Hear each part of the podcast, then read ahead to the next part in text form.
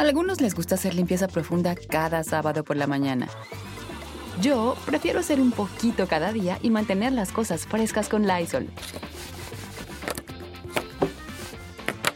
Las toallitas desinfectantes de Lysol hacen súper conveniente limpiar superficies como controles remotos, tabletas, celulares y más, eliminando el 99.9% de virus y bacterias.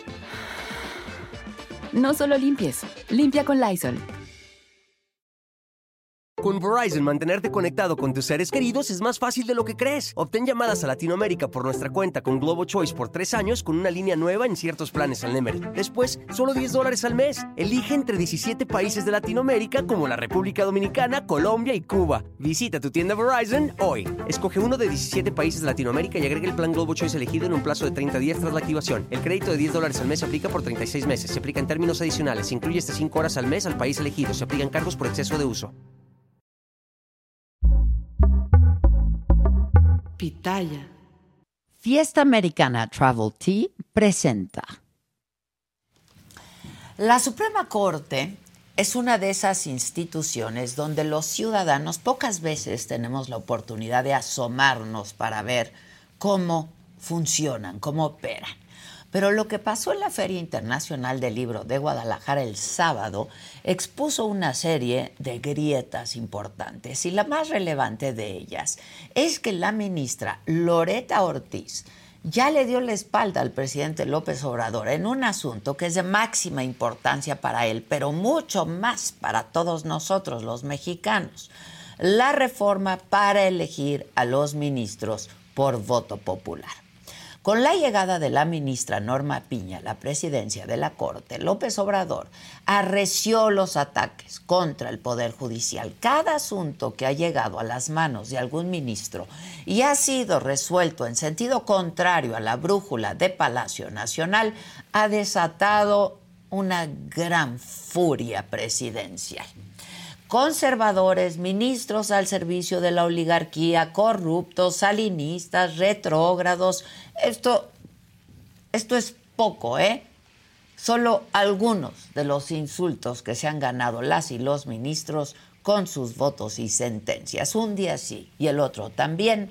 El máximo tribunal del país queda convertido en un saco de boxeo. El presidente ha dicho que su última jugada contra la Corte será promover una reforma para que las y los ministros sean designados mediante el voto ciudadano.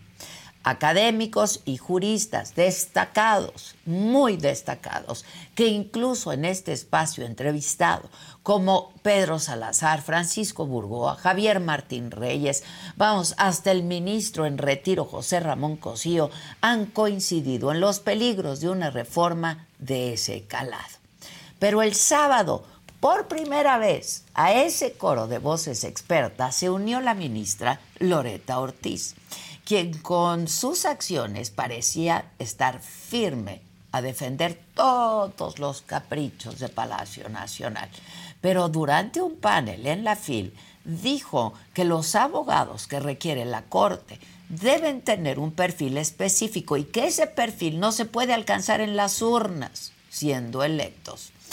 Loreta Ortiz expuso con un ejemplo los peligros de algo como lo que está proponiendo el presidente. Ella recordó que conoció a un juez en Estados Unidos que fue electo popularmente y dictó la pena de muerte a un mexicano sin las pruebas suficientes bajo la premisa de que así tendría más popularidad y ascendería en su carrera judicial. Abrir la puerta a que las y los ministros del Tribunal Constitucional de este país busquen el aplauso o el cobijo político, aunque eso signifique pisar los derechos de las personas, es un riesgo que no podemos correr. Lo que está en juego es la estabilidad del diseño republicano de nuestro país. En aquel panel había otros dos ministros presentes. La ministra Margarita Ríos Farjat, quien también fue propuesta por la 4T, dijo que este modelo de elección para ministros no es una solución a ninguna problemática de la sociedad. El ministro Alberto Pérez Dayán también coincidió que no es viable la propuesta y añadió que el tema político entra en conflicto con la seguridad jurídica. La segunda gran grieta que se expuso ahí tiene que ver con la transparencia.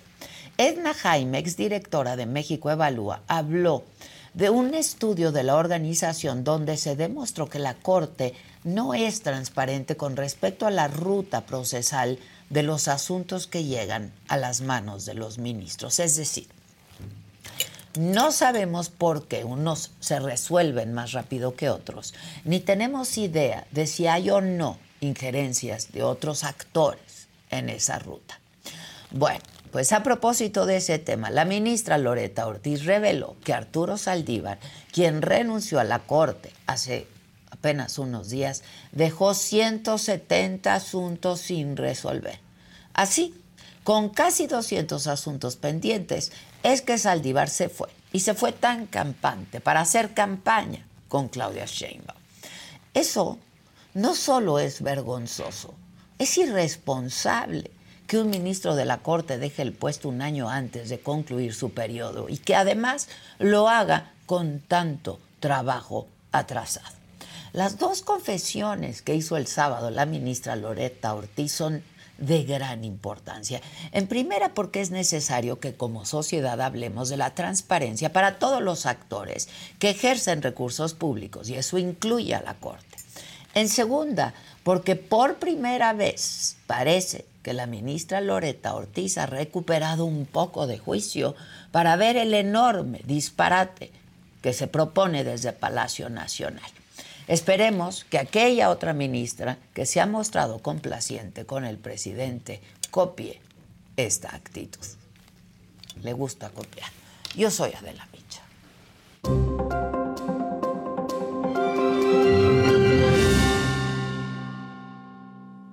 Hola, ¿qué tal? Muy buenos días. Los saludo con mucho gusto. Hoy, que es lunes 27 de noviembre. Los temas más relevantes. Bueno, según una encuesta publicada hoy en el Universal, Claudia Sheinbaum trae 48% de las preferencias electorales, mientras que Xochitl tiene 24%, Samuel García 8 puntos. Precisamente en información de las precampañas presidenciales, Claudia Sheinbaum estuvo en Iztapalapa con Clara Brugada, aseguró, juntas somos dinamita. Exactamente, dos mujeres, un camino. En tanto, Xochil Gálvez dijo en Jalisco que Samuel García solo quiere debilitarla rumbo al 2024, mientras que Samuel García, quien estuvo en Guadalajara, criticó a Vicente Fox, al PRI al PAN, al decir que ya se van junto con Xochil Gálvez. Y es que el fin de semana Fox llamó dama de compañía a la esposa de Samuel García, Mariana Rodríguez, quien le respondió que era madre, empresaria, licenciado y que no le, licenciada, perdón, y que no le permitiría que le hablara así. En información internacional, Estados Unidos, Egipto, Qatar, la Unión Europea y las familias de los rehenes que tiene el grupo terrorista jamás piden que se extienda el alto el fuego y continúe el intercambio de secuestrados israelíes por presos palestinos. El gobierno israelí de rehenes este, analiza esta nueva lista de rehenes que se prevé sean liberados hoy. En los otros temas, Luis Miguel se cae en pleno concierto aquí en la Ciudad de México, pero ¿cómo se levanta? La hija de Bruce Willis sube emotivo video con su padre. El Checo Pérez cerró la temporada 2023 de la Fórmula 1, remontando de la novena posición a la segunda en el Gran Premio de Abu Dhabi. Sin embargo, no subió al podio por una penalización que lo dejó en el cuarto lugar. De esto y muchísimo más estaremos hablando esta mañana, así es que quédense con nosotros. Desde ya comienzan a poner sus colorcitos en el chat, que al rato los leemos. Comenten con nosotros y como cada mañana yo les pido que compartan con sus contactos esta transmisión. Y no se vayan, porque ya comenzamos.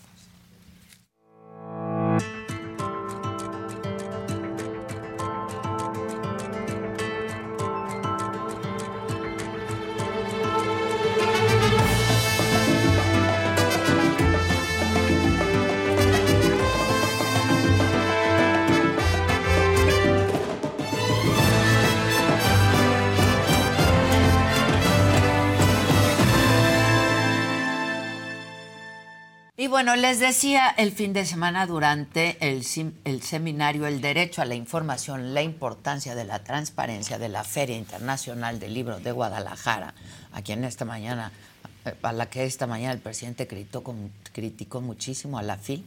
Bueno, ahí estuvieron los ministros Alberto Pérez Dayán, Margarita Ríos Farjat y Loreta Ortiz. Los tres se manifestaron en contra de que los ministros y los jueces sean electos por voto popular. Las declaraciones que más llamaron la atención, sin duda, fueron las de la ministra Ortiz, dado que por sus votos es considerada afín a las decisiones del presidente López Obrador. Esto es parte de lo que dijo la ministra Ortiz. El tema lo, he reflexionado hace, ya hace un buen rato.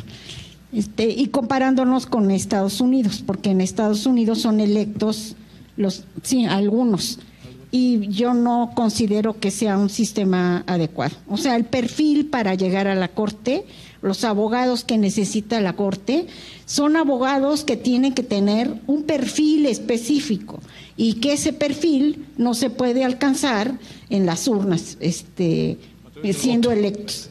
No podemos los que aspiramos a ser ministros llegar por un, perdón, por un voto popular.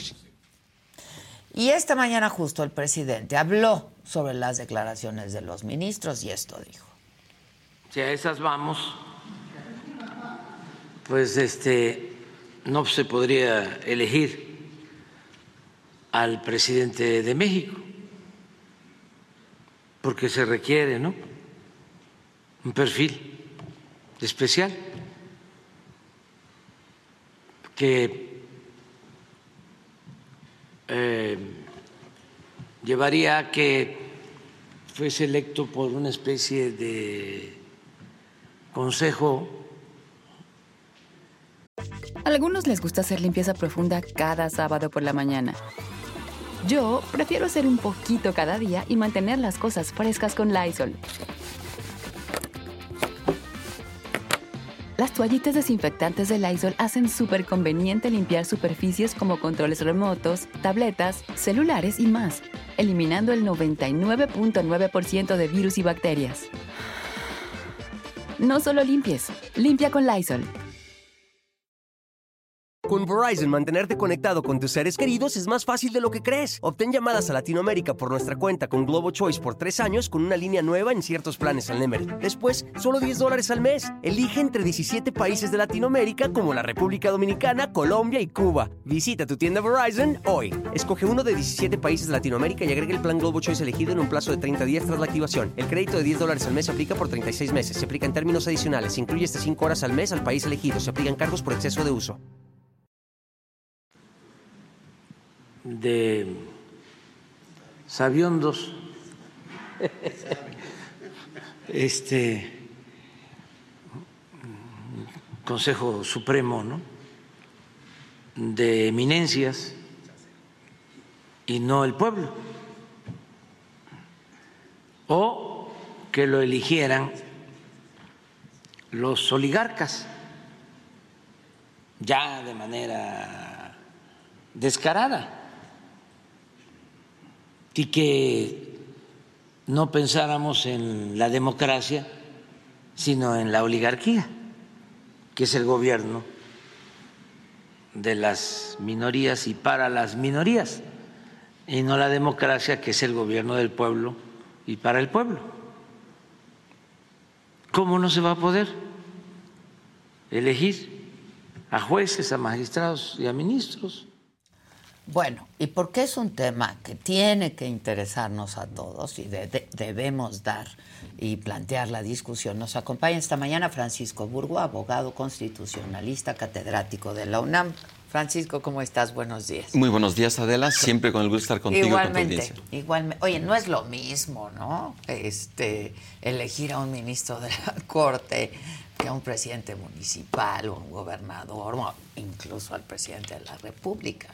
Yo creo que hay que considerar quién dice eso. Lo dice el presidente de la República y cualquier cosa que diga el presidente hay que verlo en toda su justa dimensión. Él tiene un perfil político y él quiere impulsar esta propuesta de que ministros, magistrados y jueces sean electos por el voto popular, pero los compara con los políticos que son electos por el voto popular, por el presidente de la República, senadores, diputados, gobernadores y todos los cargos de elección popular que tenemos en el país. De ninguna manera es comparable. No es comparable. Empezando por los requisitos. O sea, los jueces se deben a la Constitución, se deben a las leyes. Es la obligación que ellos tienen, el poder hacer que se cumpla la Constitución, que respeten las autoridades la Constitución, pero de ninguna manera las autoridades, eh, en este caso, los jueces convertidos en jueces políticos, van a, de alguna forma... Es justo lo que no se quiere. No, no, se quiere, pero el presidente insiste en, hacer esta comparación. O sea, si, si, además el hecho de pensar que el presidente de la República y todos los demás se eligen por el voto popular son buenos políticos? O sea, si la respuesta es que eligiendo por el voto popular vamos a tener a un buen presidente y a buenos... No, bueno, ya lo hemos visto, ¿no? Definitivamente no. Este, pero pues sí, son perfiles distintos y requisitos distintos, ¿no? Absolutamente. Para ser presidente casi no se requiere mucha cosa. Bueno, de hecho, ni siquiera la Constitución, Adela, establece el saber leer y escribir. Ni siquiera. Ni siquiera. De hecho, siempre ha habido una discusión en el sentido de que hay que exigirle a los representantes populares un requisito de que tengan estudios. Y ahí viene una discusión, o sea, nivel bachillerato, título universitario, posgrado, postdoctorado. Vemos que luego hay quien tiene tres doctorados y viola la constitución y anda ahí en precampaña como hay un personaje ahorita que anda ahí de precandidato por un partido. Entonces, el hecho de tener doctorados, de tener licenciaturas, de ninguna manera garantiza que el cargo público que van a ejercer realmente lo cumplan con integridad, con honestidad, con valores democráticos pero esta es parte de esta discusión de querer finalmente seguir atacando es y denostando a la en realidad, ¿no? Este, ahora la nota la dio Loreta Ortiz, ¿no? Este, una ministra afín al presidente, lo hemos visto con sus resoluciones, ¿no? Este, con sus actos y que ahora diga, pues no, eso no puede ser, ¿no? Este, yo creo que dio la nota, yo no sé si, como me decías en, lo que entrábamos, una golondrina no hace verano. Así es, definitivamente dio la nota por el perfil de Loreto Ortiz, que ella fue propuesta por el presidente de la República, pero con los votos, con sus discusiones, con sus razonamientos judiciales al interior del Pleno de la Corte cuando están resolviendo los asuntos, siempre antepone la defensa al proyecto político de la llamada 4T en vez de defender la Constitución.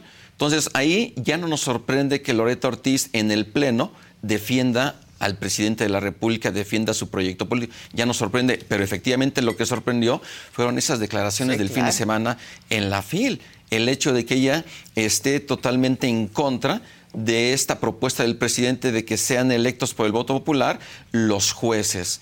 Es decir, ya cambió, yo como te decía, y aquí ya lo digo nuevamente al aire, una golondrina no hace verano. Yo creo que lo importante es que la ministra Loreta Ortiz, si realmente quiere cambiar el pensamiento, que lo demuestre al momento de que va a resolver los asuntos, de que va a emitir sus, sus votos, defendiendo la Constitución. Es su obligación, es su deber tienen que respetar la Constitución y no estar protegiendo al presidente de la República, porque ella y Yasmín Esquivel pues parecen más empleadas del Ejecutivo Federal. Y eso no queremos ahí, que es precisamente el perfil que el presidente de la República ya está eh, propuso ante el Senado para esta terna de tres abogadas para que sean, quienes ocupen el cargo de ministra de la Corte. ¿Qué es lo que quiere el presidente? No quiere conservas, no quiere traidores o traidoras a la patria, refiriéndose a Margarita Ríos Farjat y Juan Luis González Alcántara Carranca. Entonces, ahí el presidente, de una u otra forma, quiere dinamitar a la Corte. Ahora, ¿puede resistir la Corte estos embates? Bueno, esa es una gran pregunta, Adela. El ministro Alberto Pérez Dayán también en el marco de la FIL comentó que, por ejemplo, a propósito de un tema que ya estuvimos comentando este, la vez pasada que estuve aquí contigo, sobre qué va a pasar si llegando a la conclusión del periodo de sesiones el Senado de la República no cumple con la designación de al menos dos de los tres comisionados del INAI. Y comentamos ahí esta posibilidad de que, cuando menos jurídicamente, sí existe la posibilidad de una destitución. El ministro Alberto Pérez Dayán ya públicamente lo manifestó. Entonces, ¿qué, va a pasar? Ya, ya está habiendo un mayor, una mayor confrontación, cuando menos verbal, respecto de ministros de la Corte. También había un proyecto para ahí del ministro Luis María Aguilar, también en el sentido de poder solicitar hasta la destitución del presidente López Obrador. Entonces, son situaciones que están escalando, pero la Corte finalmente tiene que defender la Constitución, no tiene que defender un proyecto político y es ahí, digamos, en donde la sociedad que no está al tanto de lo que ocurre en el Pleno del Poder Judicial de la Federación, en la Suprema Corte, que está ajena a todas las resoluciones de los jueces constitucionales, ¿qué es lo que dice? ¿A quién le hacen caso? ¿A los dichos del presidente de la República? o a los dichos de ministras y ministros. Y hay, y hay que verlo, y hay que también hay que identificar, como lo dijo también la ministra Margarita Ríos Farcat en la, en la FIL, el tema de la Corte no es un, o el del Poder Judicial no es un tema de transparencia, es un tema de poder conectar con la sociedad, de que les expliquen las funciones que tienen el Poder Judicial, los la Corte. Vemos como, ¿no? En el Olimpo. Así es. O sea, lo cierto es que a partir de este año la Corte ha tenido una mayor, un mayor señalamiento y una mayor difusión de lo que está ocurriendo, por, pero eso es a partir de los ataques, no a partir de las resoluciones que ha habido, resoluciones muy positivas para proteger nuestros derechos y libertades. Ahora, el mensaje del presidente que envía, ¿no? De que los ministros sean elegidos por voto popular, pues es un mensaje que pega, ¿no? Y que jala. O sea, ¿quiénes son como para que no podamos elegirlos, digamos? Háblanos para, ¿no? para que la audiencia también entienda de cuáles son los riesgos de que pues el pueblo elijamos a los ministros de la Corte. Generalmente la ciudadanía cuando va a emitir su voto el día de la elección no lo hace pensando en la plataforma electoral que propuso cada partido político, cada candidato. Votan simplemente por quien les simpatiza, por el guapo, por el carismático. Eso es, de sentimiento el asunto. De sentimiento, esa es la verdad. O sea, ¿cuántas personas realmente votan? Por convicción en el sentido de que esta plataforma electoral es la que me convence.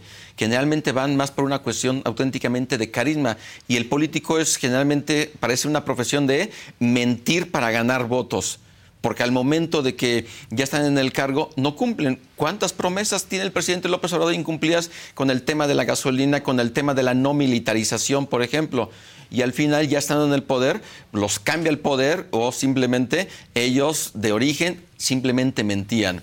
En el caso de aquellas personas que quieran ser eh, jueces, magistrados o ministros, o, y que en su caso... Que, hagan campaña. Que hagan campaña. O sea, número uno, ahí están politizando. O sea, saben que si van a ir a determinada comunidad o determinada localidad, entonces saben que ahí hay ciertos problemas, entonces, ¿qué van a ofrecer? Que van a dictar resoluciones en el sentido de convencer, aunque sean resoluciones que no tengan un sustento constitucional. o sea, ¿qué van a decir? Si ustedes votan por mí, yo voy a meter a la cárcel a tal persona, voy a dictar una sentencia cadena perpetua, voy a promover que haya una reinstauración de la pena de muerte. O sea, ese tipo de criterios solamente tendrían que ver con un tema de popularidad y además pensando en que los jueces van a llegar con qué tipo de plataformas. Yo, yo soy naturalista, yo soy positivista, yo creo en el realismo jurídico. O sea, van a ir a, esbozar filosofías jurídicas, filosofías del derecho, como parte de su pensamiento al momento de que van a dictar las resoluciones. No van a entender las personas. y se rompería la composición de la Corte, sin duda, que está pensada, ¿no? Eh, para que haya todo tipo de pensamientos. Absolutamente. ¿No? Claro. Absolutamente. Inclusive este Loreto Ortiz también a lo mejor dijo, yo voy a decir que estoy en contra de que se elijan por el voto popular, porque yo no quiero que me quiten del cargo, porque eso también eso sería un hecho.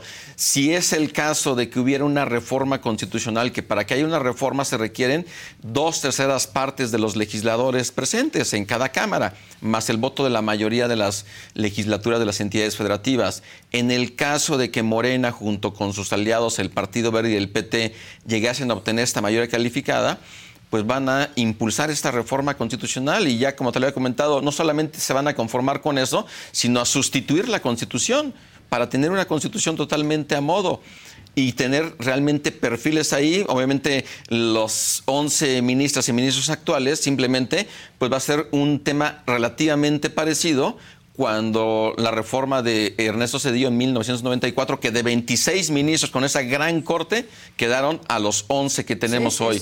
y ahora que van a ser otra vez 11 electos por el voto popular, esto no tiene de verdad un, sentido jurídico de ninguna manera. Es un disparate. Es un disparate.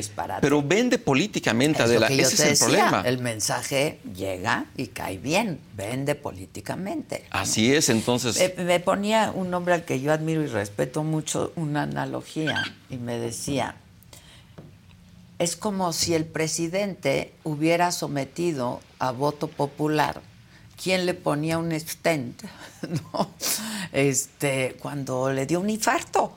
¿Me explico? Pues no sé, hay ciertos perfiles que no se pueden poner a voto popular, ¿no? Pues tú eliges al médico en quien confías, le tienes confianza y que es un experto en la materia. Por supuesto. Y eso es lo que queremos para los constitucionalistas, ¿no? Absolutamente. O sea, el presidente. Un experto en la materia, pues. El presidente no tiene que ser experto, tiene que ser un líder que pueda tener un gabinete que lo ayude en todas las ramas de la administración poner pública. Poner expertos. Poner expertos. En el caso de los perfiles en el Poder Judicial, en la Corte son especializados. No solamente basta con tener el título de licenciado en Derechos, en Ciencias Jurídicas o de abogada y tener 10 años con el título, que es lo que marcan los requisitos en el artículo 95, que en cuanto a los requisitos, en el estricto sentido, lo cumplen, por ejemplo, las tres, mujeres abogadas que presenta el presidente.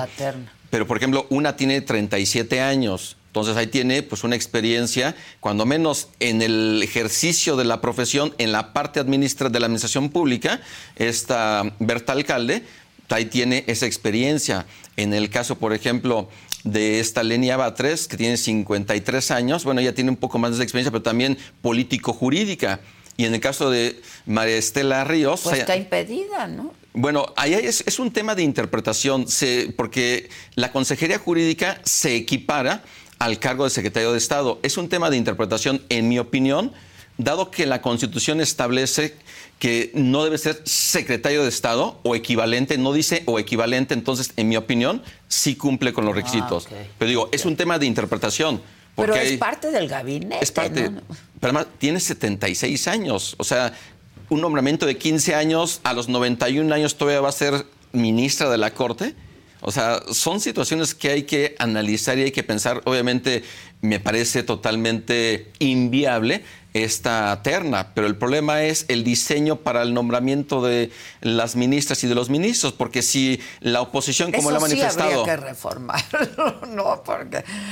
Claro que hay que reformarlo, pero obviamente no van a querer hacerlo, y mucho menos si en este diseño, ahorita el presidente, a partir de esta inusual salida de Arturo Saldívar, además de inconstitucional, porque nunca expuso su causa grave, y aparte de que incurrió en responsabilidad dentro del Poder Judicial al estarse manifestando políticamente cuando aún era ministro de la Suprema Corte, y con independencia de eso, pues la próxima persona que gane la presidencia de la República va a nombrar a cuatro ministras o ministros. Entonces, sí o sí se van a querer apoderar del Poder Judicial de la Federación o de la Suprema Corte y para esto el voto de la ciudadanía va a ser determinante en las elecciones del 2 de junio del próximo año.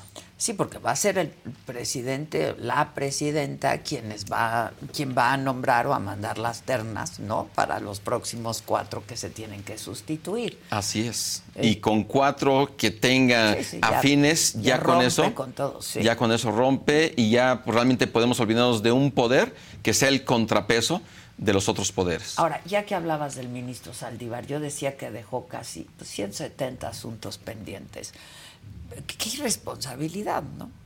Pues irresponsabilidad. Fue una transición de un juez constitucional del que teníamos nuestra eh, admiración y respeto y se fue transformando en la parte eh, del poder político porque obviamente, particularmente a partir de 2018 que el presidente López Obrador llega al poder, pues Alcibar pues, empezó a tener un mayor acercamiento, hasta empezó a tener también sus conferencias matutinas de viernes, es decir, teniendo ahí un acercamiento que era totalmente visible. Ahora, en el momento de que él quiere presentar su renuncia, lo podía hacer, claro, pero nada más que justificar la causa grave pero no lo hizo y simplemente le dio una interpretación bastante eh, absurda que la causa grave pues no es causa grave, sino es una causa de donde alguien no lo pueden obligar para que esté en un cargo y bueno, todo lo que ahí conocemos, pero ¿cómo es posible que no se pudo esperar? Porque número uno, por ejemplo, a dejar el changarro totalmente ya. Ya por lo menos. Por lo menos ya. Y le quedaba un año. Le quedaba un año. O sea, los 170 y le tocaba al próximo presidente, presidente o presidenta nombrar al nuevo ministro al que iba a sustituir a Saldívar. ¿no? Así es. Bueno, de hecho, si no hubiera habido la renuncia de, Eduardo Medina Mora y de, y de este Arturo Saldívar, estaríamos hablando de que la próxima presidenta o presidente hubiera nombrado a, seis. O sea, la situación es este, increíble en ese aspecto. Pero bueno, en, el supuesto es de que Arturo Saldívar no deja el changarro totalmente este, sin ningún pendiente, se va además de estar haciendo ya proselitismo, aún siendo ministro.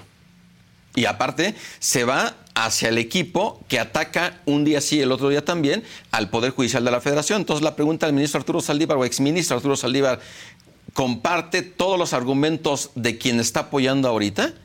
Porque Claudia Sheinbaum está también por el voto popular en, función de la elección de los, de los jueces, pero también de toda la corrupción y todos los ataques sistemáticos que Claudia Sheinbaum comparte del presidente López Obrador. Que no los hace ella, pero no, pero los comparte de alguna por supuesto, manera, ¿no? Por supuesto, al menos no se pronuncia en sentido en sentido distinto, ¿no? Así es. Entonces Arturo Saldívar, al momento que está siendo parte de, entonces implícitamente está compartiendo esos ataques al Poder Judicial. No vimos al ministro Arturo Saldívar defendiendo los ataques a la ministra Norma Piña, por ejemplo. Ahora, ¿qué, va, qué, qué, podría ser ¿no? este, la oposición con esta terna que manda el presidente? Porque sí o sí, pues el presidente puede acabar diciendo quién va a ser el próximo próxima ministra, ¿no? sí o sí, porque manda esta terna. Si se la rechazan, manda otra si se la rechazan, él puede nombrar. Así es. Sin tan sencillo como lo comentas Adela, entonces el presidente si quiere que llegue, por ejemplo, cualquiera de las tres personas, nada más está esperando que el Senado rechace. ¿Qué podría hacer la oposición con esta terna? ¿Hay, hay, ¿Hay margen de maniobra? es que tendría que haber un acuerdo, pero probablemente es un acuerdo en donde el presidente de la República tendría que estar proponiendo a alguien, a una terna que provenga de un amplio consenso con la oposición y con la sociedad. Porque el presidente de la República, si por ejemplo su idea es someter a que los ministros y ministras sean electos por el voto popular, ¿por qué no hizo una especie de encuesta? Decir, a ver, a ver, toda la sociedad en este momento, abro el portal de la presidencia, mándenme los nombres, colegios de abogados, universidades públicas, institutos de investigaciones jurídicas, mándenos sus perfiles, yo los voy a analizar una convocatoria. Democrática, democrática. Entonces el presidente que realmente tuviera este en sus manos perfiles de todo el país en donde hubiera una participación de toda la sociedad y sobre todo del gremio de los abogados para que el presidente tuviera en sus manos eh, obviamente una infinidad de, de currícula. Y sobre eso que el presidente pudiera hacer una selección, pero eso pues no lo va a hacer o que el presidente dijera, a ver, yo tengo estos días, a ver, voy a ponerlos este, una encuesta ahí en este un post eh, o, en, redes sociales o simplemente en el portal de presidencia para que las personas voten para ver quiénes van a integrar la terna que yo presente al Senado. Pero no, no, no, no. Ahí sí no le conviene, ¿verdad? Que haya una participación democrática popular.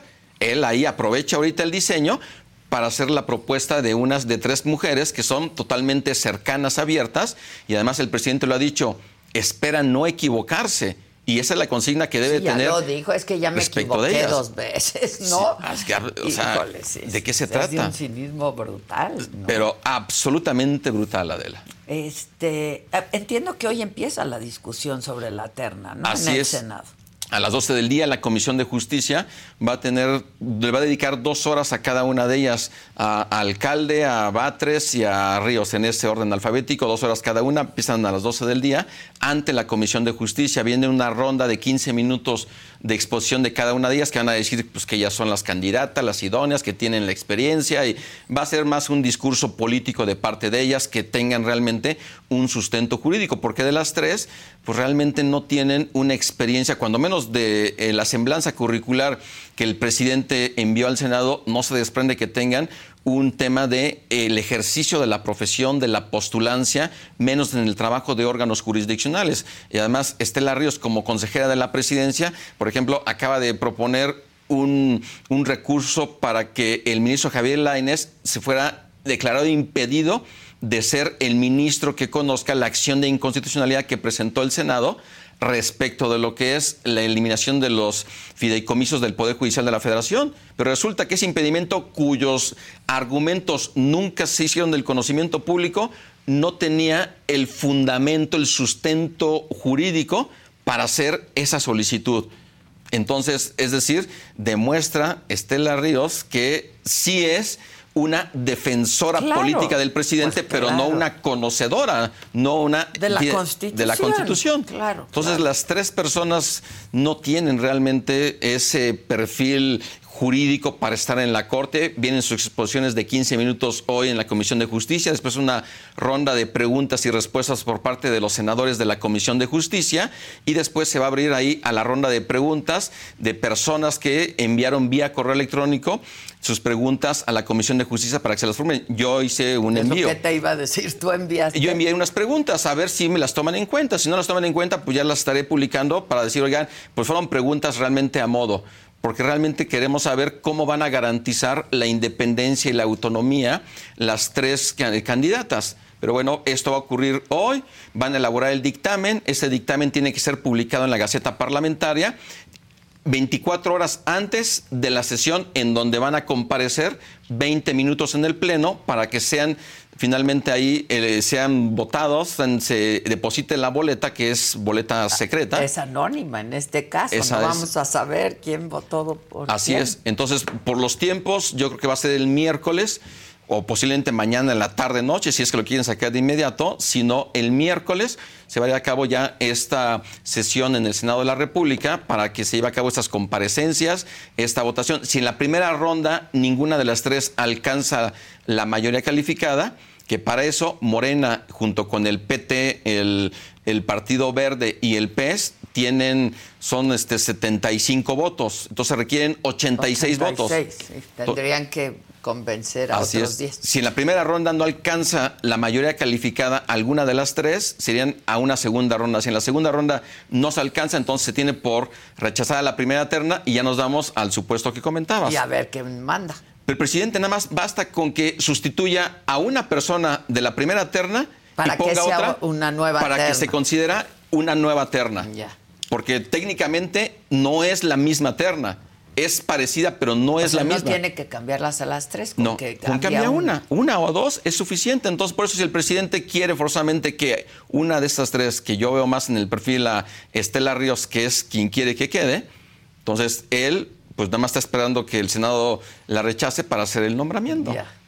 Oye, este, ahora, eh, este asunto de lo poco que conocemos de cómo funciona la Corte, ¿no? las entrañas de la Corte. Eh, ¿Se podría hacer de otra manera? Es decir, ¿por qué algunos este, dictámenes pasan pronto, otros se detienen? ¿Cuál es la prioridad? ¿Cómo, me, me, explicó? O sea, ¿cómo priorizan ellos los temas a tratar? ¿Cuál es urgente? ¿Cuál es importante? En fin.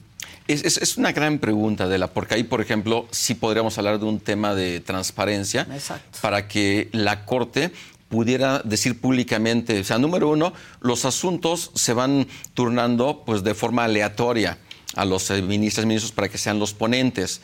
A partir de ahí, cada ministro, cada ministra que sea la ponente, pues va a tomar su tiempo para el análisis y la elaboración del proyecto que va a someter al Pleno para la discusión.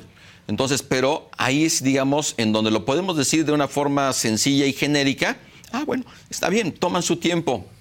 Pero ¿por qué luego hay asuntos que se resuelven más pronto que otros cuando hay asuntos que son verdaderamente urgentes? Durante la presidencia de Arturo Saldívar cuántos asuntos relativos, por ejemplo, a temas de la militarización, que a partir de acuerdos que había expedido el presidente de la República y que estaban ahí en, la discusión en el pleno de la Corte, estuvieron siendo postergados. Y esto es algo pues, que no tiene que ser. Si bien es cierto, la Constitución, en el artículo 94, establece la posibilidad para que el presidente de la República o el presidente de la Cámara de Diputados o del Senado pueda solicitarle a la Corte la substanciación de forma prioritaria sobre asuntos de controversias constitucionales, acciones de inconstitucionalidad y juicios de amparo, es una facultad que casi no se suele invocar.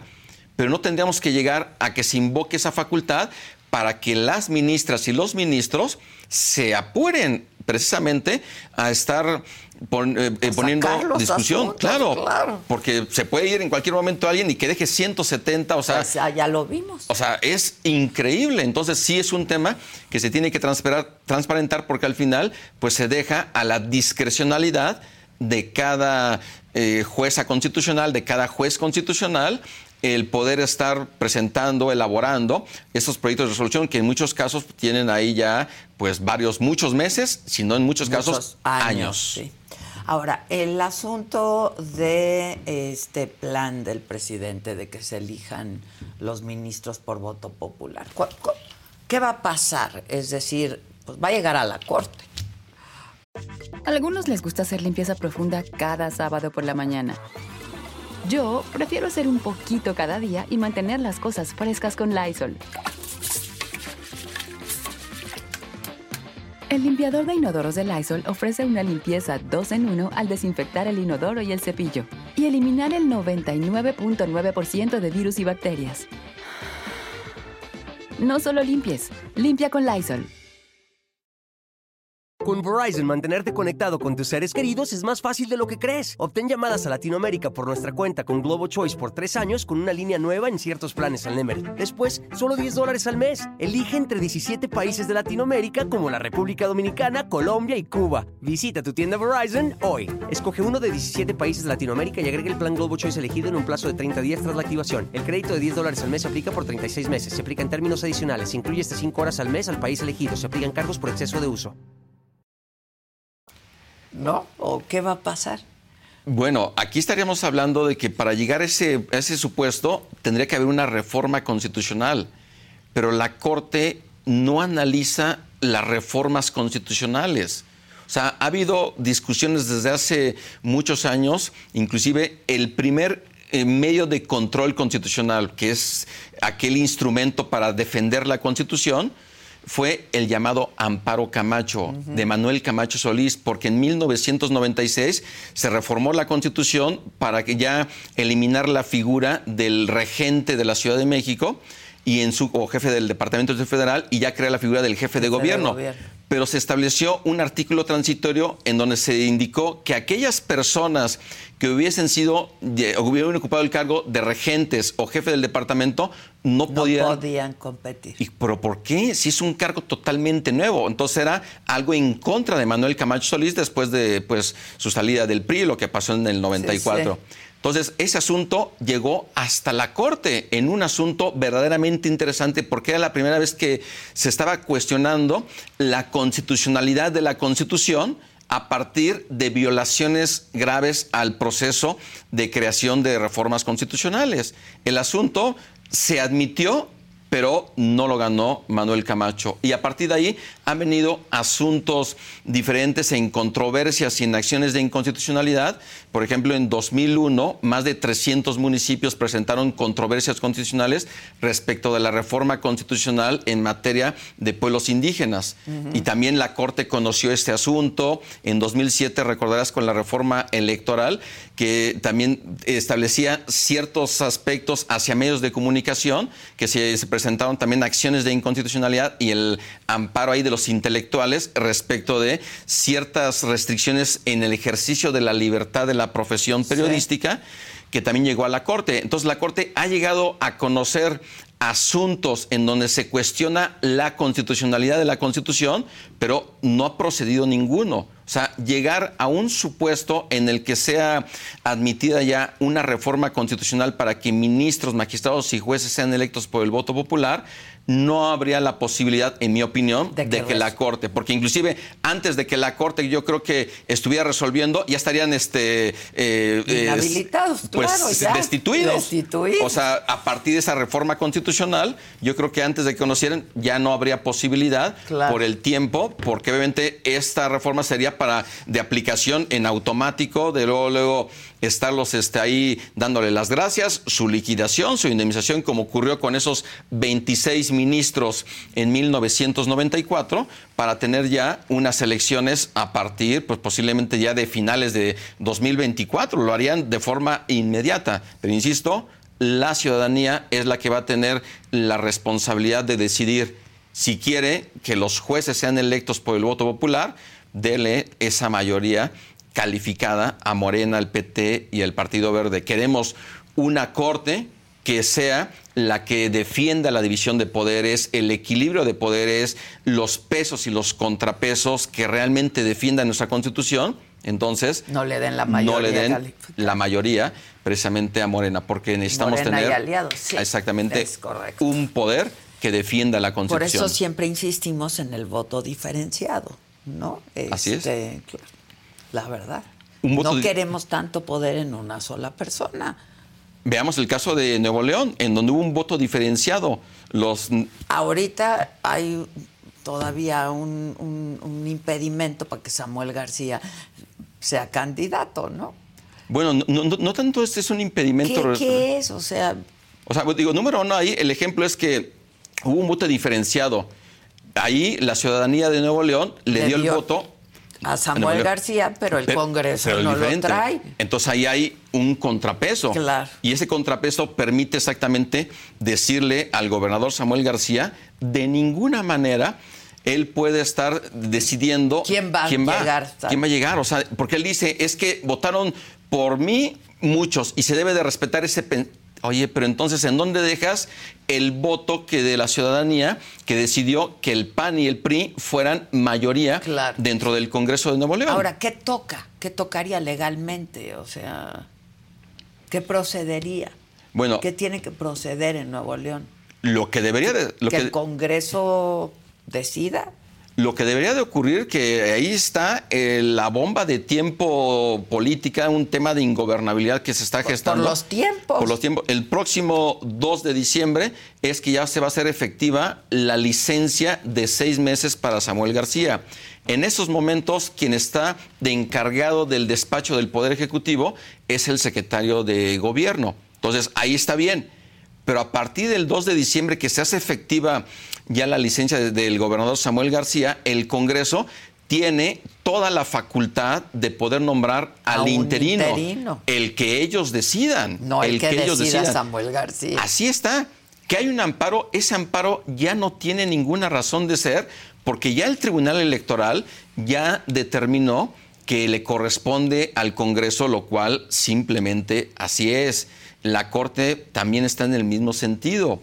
Entonces, de que esto va a ser un tema bastante delicado, porque inclusive el secretario de Seguridad Pública, por instrucciones del gobernador Samuel, y siguiendo ese amparo que, insisto, ya no tiene ahorita efectos, ya. exactamente ya no tiene efectos, dice que entonces va a utilizar la fuerza pública para mantener al encargado del despacho, que es el secretario de, gobierno. que es este de apellido eh, Navarro. Entonces, es una situación que de verdad es un tema de que se tiene que cumplir pues con la Constitución. El 2 de diciembre el, legislativo, el Congreso va a nombrar al interino. ¿Y entonces qué va a pasar? El secretario de gobierno va a ser el interino y también el que nombre el Congreso. Es que ese es el, problema que tenemos. O sea, entonces Samuel García, abogado con tres doctorados y se jacta de conocer este, libros que ni los autores los conoce bien, pero al final él está creando todo este ambiente de ingobernabilidad. Con independencia de que no cumple con su palabra como político, pues al final pareciera que ese es finalmente como comentábamos, el hecho de mentir para ganar popularidad y votos pero ese tema nos tiene que preocupar a todos porque está en juego la defensa de la Constitución, del federalismo y de la división de poderes ahí en Nuevo León. Entonces, esta parte es finalmente cómo lo, un poder judicial, sea a nivel local o sea a nivel federal, tiene una razón de ser para hacer que se cumpla con la Constitución. Pero ahí estaremos atentos de lo que ocurra en Nuevo León. Así es. Es 2 de diciembre. El 2 de diciembre porque 2 de diciembre porque el 2 de junio van a ser las elecciones. Tiene que ser seis meses. Entonces, eh, quien sea gobernador tiene que separarse de su cargo, no ser gobernador seis meses antes del día de la elección. Entonces, lo mismo que vivió el Bronco hace seis años es lo que está viviendo ahorita eh, Samuel García, pero... Nada más que aquí no las trae todas consigo. ¿Por qué? Porque hubo un voto diferenciado, que es lo único que podemos hacer los ciudadanos a estas alturas, ¿no? Un voto diferenciado, un absolutamente. Voto en conciencia y y, diferenciado, porque si no es mucha concentración de poder en una sola persona. Digo, yo sé que a lo mejor es complicado pedirle a la ciudadanía que lea las plataformas electorales, que lea la Constitución, que entienda la necesidad de preservar un poder que es el último poder que nos va a garantizar los pesos y contrapesos necesarios, ese equilibrio entre poderes, esa división porque de lo contrario, si tanto nos quejamos en el México del siglo XX del hiperpresidencialismo, en donde la hegemonía del PRI con el presidente de la República, en donde el Congreso estaba supeditado al presidente y la Corte también, el presidente pues, los nombraba. Entonces, si tanto nos quejamos en el siglo XX del PRI, como que por qué volver a vivir. Que ¿Por qué? lo, mismo. Pero yo creo que lo todavía peor, peor. este Adela. yo creo que peor. Entonces, es un tema que realmente debemos de apelar a nuestro criterio y no dejarnos llevar por la pasión, porque Cuando necesitamos nos dicen voten todo Morena, pues no hay que votar todo nada. Así es. ¿No? O sea, si vas a votar por Xochitl, pues no votes por todo el... ¿No? Este, y viceversa. Y viceversa, eso se llama el voto diferenciado. Y sí es muy difícil de que la ciudadanía hagamos todo eso, pero al menos hacer un voto diferenciado.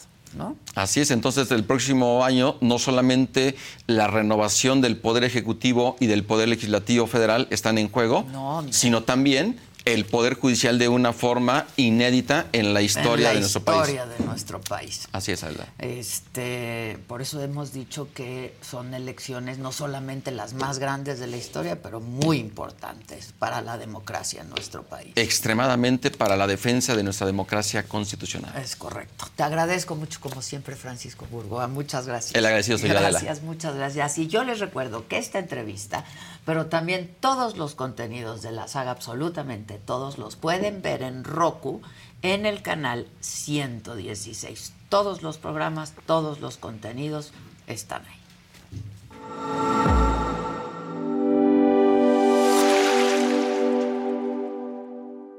Ahora en la televisión de streaming por el canal 116 de Roku, ya puedes disfrutar de la barra de entretenimiento que la saga tiene para ti. Inicia la semana con los temas de interés actual, entrevistas, debates, moda, deportes, espectáculos y lo más viral, bajo la mirada crítica, analítica y divertida de la mejor periodista del momento, Adela Micha, en Me lo dijo Adela. Conoce las predicciones zodiacales, los temas esotéricos, la lectura de cartas de personalidades, videos paranormales y quién se va al caldero de los famosos en las fauces del Fausto con Fausto Ponce y Paco Segovia. Diviértete con las entrevistas a personalidades del espectáculo y la política, exclusivas, musicales, anécdotas, risas y mucha diversión en Saga Live con Adela Micha. Entérate de los chismes de tus artistas favoritos, los temas polémicos y escandalosos de la farándula, conciertos, obras de teatro y la moda, con los comentarios directos, más picosos y sin restricciones, de Pablo Chagra, Débora La Grande, Fabs, Sam Sarasúa y Jenny García en Se Te Estuvo D&D. Descubre los secretos, las intrigas, anécdotas e historias y lo que nunca antes habías escuchado decir de políticos, artistas, deportistas y personalidades en una plática íntima y sin rodeos con la mejor entrevistadora del país, Adela Micha, en Solo con Adela. No te pierdas de los mejores programas de la barra estelar que la saga tiene para ti a través del streaming de Roku en el canal 116.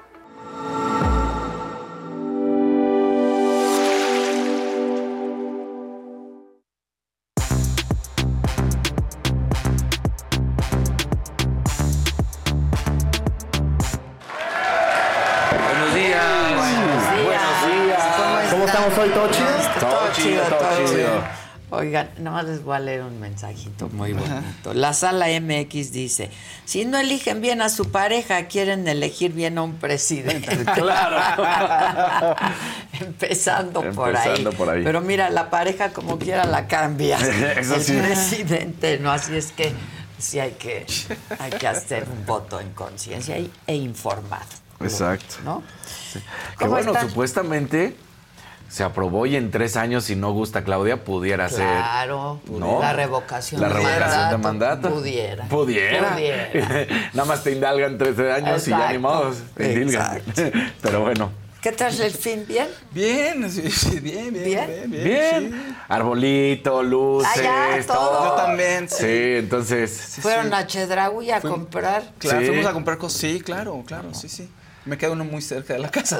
A todos Sí, a nos todos, queda a uno todos cerca de la casa, la verdad. Y además es Cyber Monday. Para que puedan seguir yendo a comprar a Claro, es- con vinos y sí. licores. Mi hijo, como ya tiene ubicada dónde está la dona y el pan, o sea, dice, vamos a Chedraui.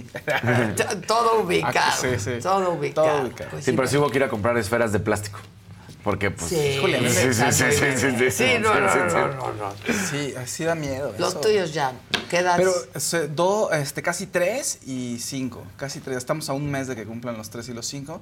Pero no creas, ¿eh? todavía mi hija la, la cachamos jugando con una esfera y como que le dio tentación de quererse meter No. los pedacitos, sí. Y estábamos así de, ah, que no, no, de no, plástico, espérate, espérate. de plástico. ¿No, ¿No sienten que como que ya se acabó? Sí, ya, se acabó. O sea, ya se acabó. Ya se acabó. Ahora sí, ya, ya, ya, ya. O sea, hay, hay poca información. Sí, eh, ¿no? sí. Empezó Hasta en pocas cosas. espectáculos. Sí. En deportes no. En deportes no, porque En deportes. una vez que termine la final del fútbol mexicano y que venga el paro navideño en las ligas europeas. Y bueno, los rumores indican que va a haber esta contratación y ya empiezas con eso Exacto, porque no hay, nada. No hay nada. Aquí está horrible. Está horrible, pero aquí siempre hay información y además Aquí entretenimiento y a- Sí, sí. además diversión y buena ondez. Buena ondez. Buena Buena ondez. Pero sí, yo creo que. Yo Después del que puente, ya- después del Ya. Ahora ya nos vemos. eh, todo el mundo. O sea, yo quiero chamenda. No, pues ahora en enero. Ahora, pues, sí, ya. ¿cómo en enero? Pero si faltan seis semanas. Cinco. Sí, Sí, cinco, faltan, cinco. faltan cinco. Sí. O sea, Cinco falta este- esta de noviembre y luego ya nos vamos con diciembre y se acabó. Y se acabó. Sí, pero todo el mundo ya lo está dando por muerto el año, sí es cierto. Es que, ¿qué cierto. cosa? Sí. No pues, no, pues ya acabó el año, ahora el año que entra. Yo digo, pero, pero, pero, pues va- vamos a adelantar. Claro, por supuesto. No, vamos Ya a vamos a adelantar. desayunar, ¿no? Sí, no, No, espérate. no, espérate. ¿Y que ya compraron vinos y licores en? Es lo que Ya, les ya. decía. 20%, ¿verdad? 20% vayan porque además desde ahorita como ya todos se están preparando para la Navidad y el ponche y eso, vayan. Vayan. Les va a quedar re bueno. ¿Qué no entra? ¿Sabes No, que no entra? en eh, el- vinos de Casa Madero, cervezas no entran. Y champán. eh, y champaña. Muy bien. También Don Julio. Hasta champán. Ah, Champán. tequila Don Julio. Tequila Don Julio, que sí, me gusta más que el mezcal por ser. Por eso me sé ese dato. me gusta más el Pero tequila mí que el mezcal y los mezcales sí entran. Sí, Pero el exactamente. Ahí, ahí no hay problema. Pues muy bien. ¿Con quién vamos? El que sigue, por favor. La que sigue, por favor.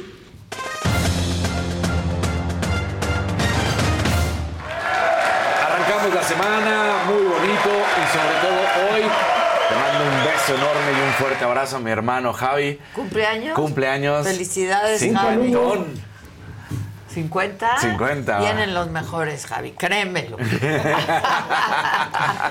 Tu mejor momento, Javi. tu mejor momento. Recuérdalo. Bien ahí. Tostón. Exactamente. Muy bien. Bueno, un saludo. Bien, gracias. Salud. Saludo.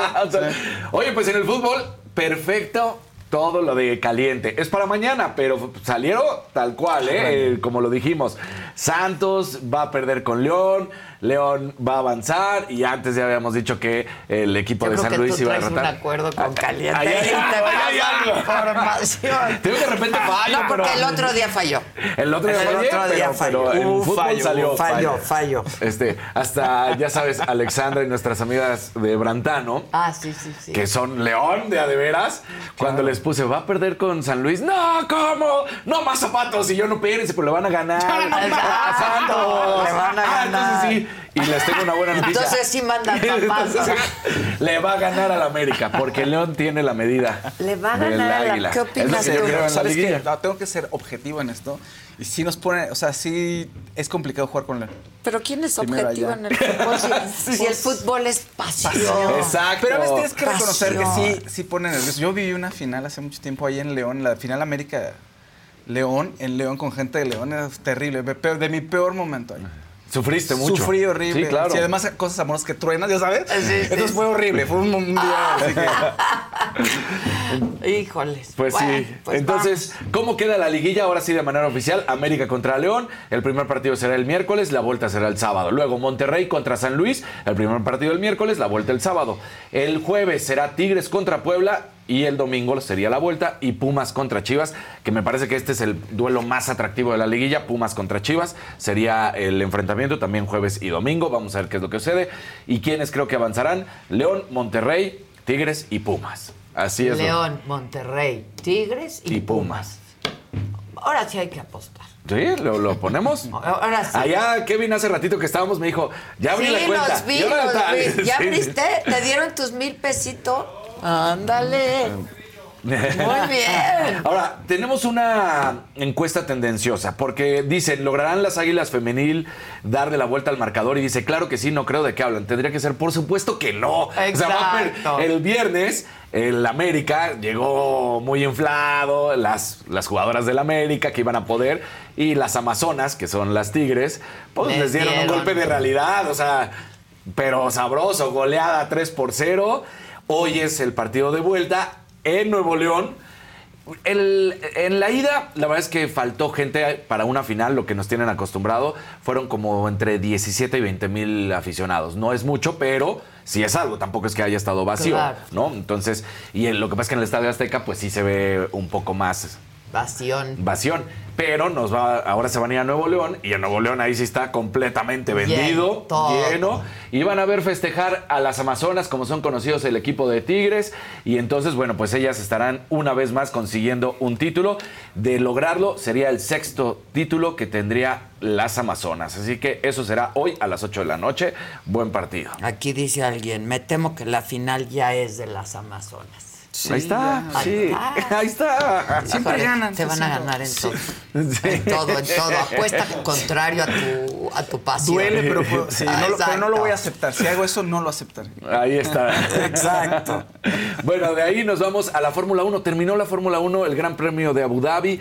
La verdad es que gran carrera de Checo. Termina en la novena posición en la quali. Y luego viene la carrera y va sumando puntos, va sumando puntos. En el cierre de la carrera termina en el segundo lugar. Él pasa, pero llega una penalización. Una penalización en un golpe que tiene, en un impacto que tiene coche con coche. De esos impactos que pasan constantemente. No fue algo diferente, pero lo penalizan con cinco segundos y entonces pierde el segundo y el tercer lugar y se baja hasta la cuarta posición. Y por eso es que no queda eh, dentro del podio. Esto después de haber golpeado, como decía, al McLaren de Lando Norris. Y así es como queda el podio entonces. Ahí está Max Verstappen. Otra vez Max Pero Verstappen. el checo no subió. No subió, sí cruzó la meta en segundo lugar, pero pues ni modo. Lo- lo- Por penalización. por la penalización de los cinco segundos. Ahora, eh, lo que consiguen este campeonato y los números, vean, 21 victorias, 14 pole positions, 30 podios, 11 vueltas rápidas, 860 puntos. Nunca un piloto había llegado a más de 500 puntos, nunca. Y por supuesto, Max Verstappen llegó a más de 500 puntos. muy ¿no? cañón. Está sí, ese muy Verstappen, cañón. ¿qué, ¿qué le pasa? ¿No? O sea, ¿Qué le Eh, pasa? pasa todo. Es gana. generacional y el próximo año también va a ser. Nada más vean, ahí los 860 No, puntos de está Red Bull. muy cañón. O sea, Te el digo doble. que sumando los otros dos no llegan. No llegan. No llegan los- Sí, no, Mercedes y Ferrari no llegan. No llegan. No, dices, no puede ser. Es más, le puedes sumar Mercedes, Ferrari, Williams y Alfa Tauri. No, ya, con, No, ya con no. Alfa Tauri no, con Williams o con Alfa Sí. Tauri. Sí, sí, sí. está no cañón. llegan. No llegan. Entonces, pues sí, lo que hizo Red Bull fue histórico y volvemos a repetir, cuando ahí venían esos rumores de que Checo, no, no, Checo se aportó porque esos 860 puntos, aunque más de 500 son de, de Max Verstappen, el resto Son del son de Checo. Y mira, si sumáramos los puros puntitos del Checo, estarían sumando los puntos de Ferrari, casi, Claro, casi, ¿no? claro, Entonces, claro. bueno, pues ahí está. Pérez 285 puntos, 575 de Verstappen, como lo decías. Lo decíamos, cuarto lugar de Alonso, eso dio mucho gusto, sin duda alguna. Ahí termina el español. Entonces, todo estará listo. Recordemos, la siguiente temporada, el 2024, inicia el 29 de febrero en el Gran Premio de Bahrein, ahí en el circuito de Sakir. Así es como entonces, hasta febrero nos vamos para el regreso de la Fórmula 1. Una gran, gran temporada de Checo Pérez.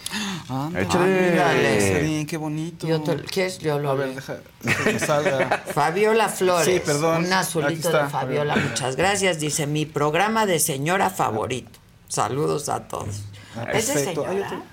El programa. No creo. No, de- No. ¿Por qué No, no? muchos no. Lo dices por mí. No. Es por mí. No, yo creo que lo dicen por mí. Que No. cuando llega Maca el viernes. Tan- no es de señora, pero es que, ¿sabes qué? Impones. Volvemos a lo mismo. De repente, infotainment ahora en todos los lugares. Ya, Sí, bajo el nuevo concepto. Sí, pero info- yo lo inicié. Así es. Yo lo inicié. Miren, no soy la mejor, pero aquí se Aquí- inició. Aquí No, se sí. inició. Aquí se La mejor sí. Yo creo que sí. Ah, estamos todos aquí, somos. aquí. Exacto. Claro. Aquí Se somos Team siempre. Saga. Team Saga. Team Saga. También, también todo, ¿no? La NFL, eh, buenos resultados, partidos que llaman la atención. Hoy es lunes por la noche con el encuentro entre Osos y Vikingos. Ese, pues, es divisional, es importante siempre. Yo creo que ganarán los Vikingos. De los que llamaron la atención y el que fue un juegazo que no se esperaban que terminara de esa manera fue el de Buffalo contra Filadelfia. 37 a 34 y lo están catalogando hasta el momento como el mejor de la temporada. Claro, faltan varias semanas y luego los playoffs, pero lo, hasta el momento es el mejor de la temporada. Espectacular, 37 a 34. Tuvieron la victoria los Bills de Buffalo, la dejaron escapar. Eso, bueno, pues eh, queda claro, ahí está el partido. Y mientras te platico de la NFL, todos aquí creo que ubicamos a Mr. Beast, ¿no? Sí, claro. Sí. Pues resulta que este hombre que es un youtuber, que es de los máximos, que se especula que va a ser el primer hombre multimillonario Está muy por YouTube. cañón. Cañón, Y ¿no? tiene 20, ¿qué? 30 A ver, años. ¿Cuántos? No, No, sé no, si ya- llega no a los llegado. 30, ¿eh? Sí, no, pero ver, bueno. que- no sé, no Sí, sé. no, no, yo no. creo que no ha llegado. A ver, ahorita. Ahorita, te ahorita. digo. Pero resulta que mostró un, un video. Tiene un nuevo 25 video. años. 25 es cierto, Estoy no diciendo. 30. No, bueno, Yo voy a ¿este hacer qué? a mi vista. Sí. Y yo haciendo. Aunque luego nos resulte un Frankenstein, no importa. No importa. Mientras tanto, tenemos a nuestro Mr. Beast. Pues sí. Mr. Beast. Para un, para un programa, capítulo, como le quieran decir de lo que él Está tiene en cañón. YouTube, saca un pro- un- una cuestión que se llama trabajo de un dólar frente a uno de 10 millones de dólares. Y entonces va y se contrata con el equipo de Tampa Bay por un fin de semana, por 10 millones de dólares. No. ¿Qué hizo? Nada, nada más fue ahí a hacerse güey, a tomarse fotos con ¿En los jugadores. serio? Porque Pues más el que- contrato, obviamente. Velo. Ahí está.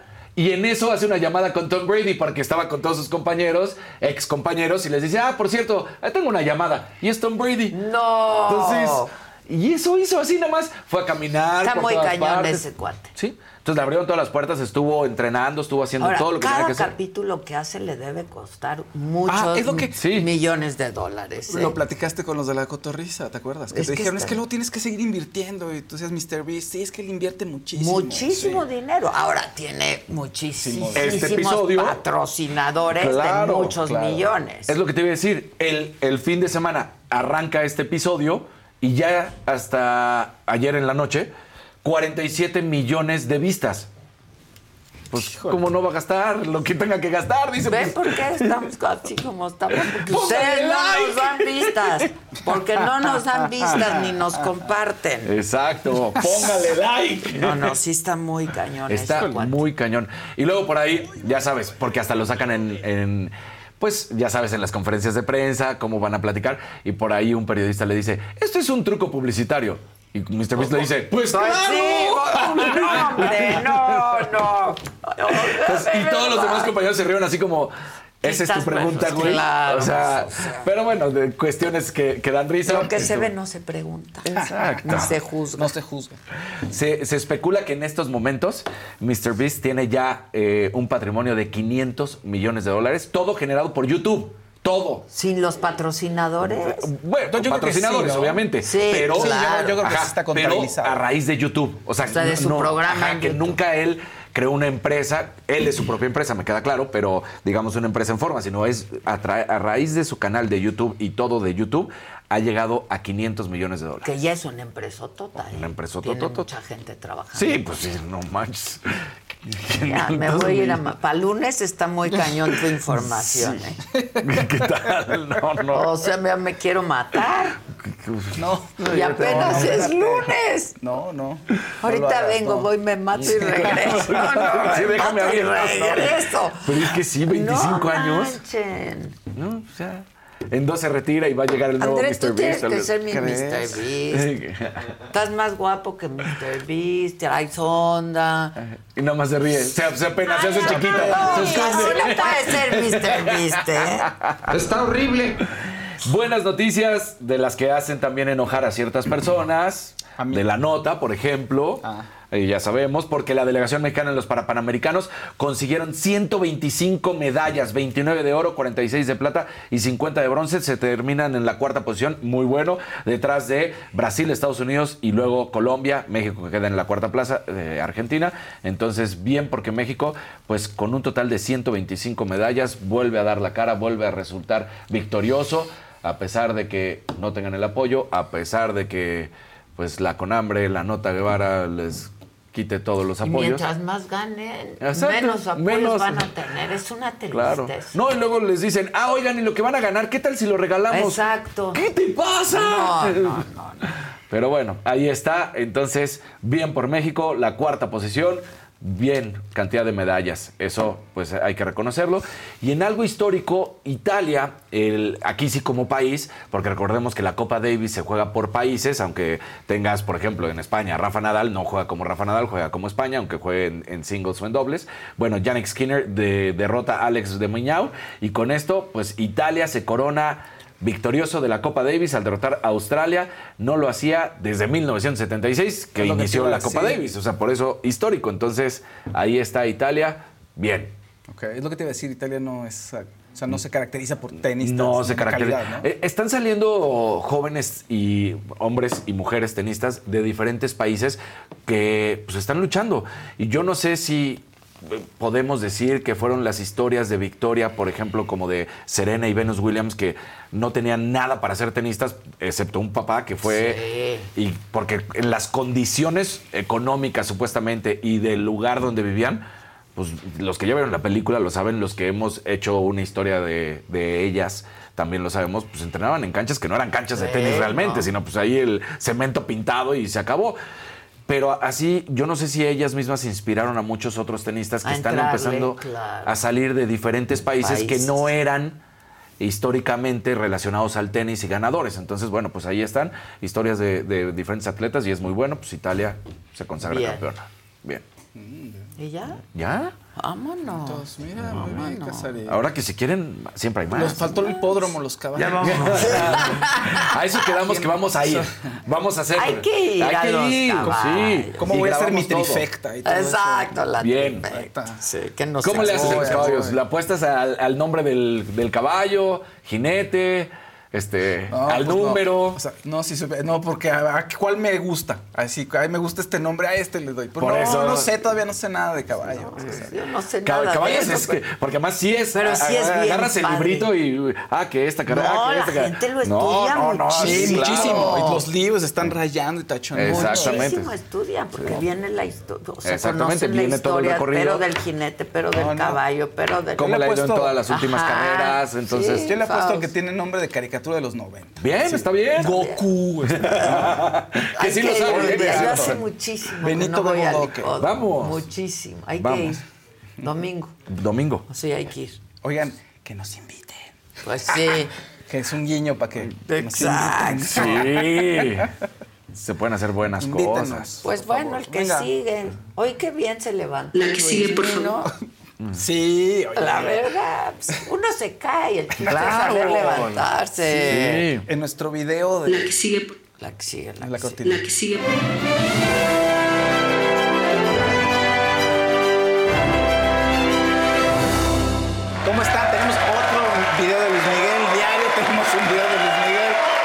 Sección hasta que se acabe su tour. fíjense. Exacto. Hasta que se acabe su tour.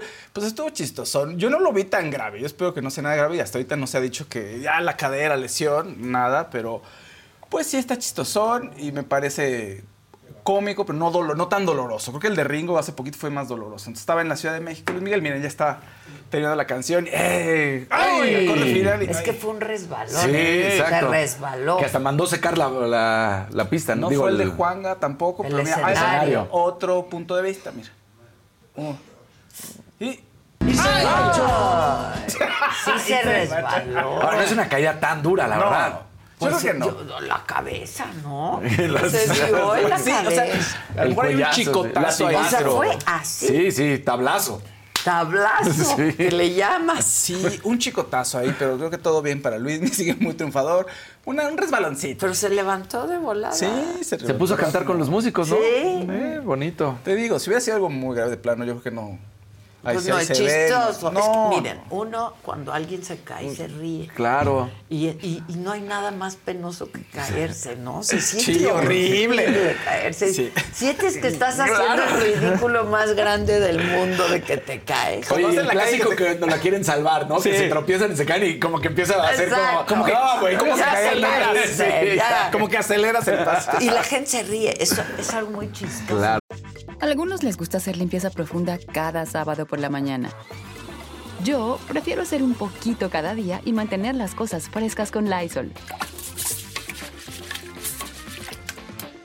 El limpiador de inodoros de Lysol ofrece una limpieza 2 en 1 al desinfectar el inodoro y el cepillo y eliminar el 99.9% de virus y bacterias. No solo limpies, limpia con Lysol.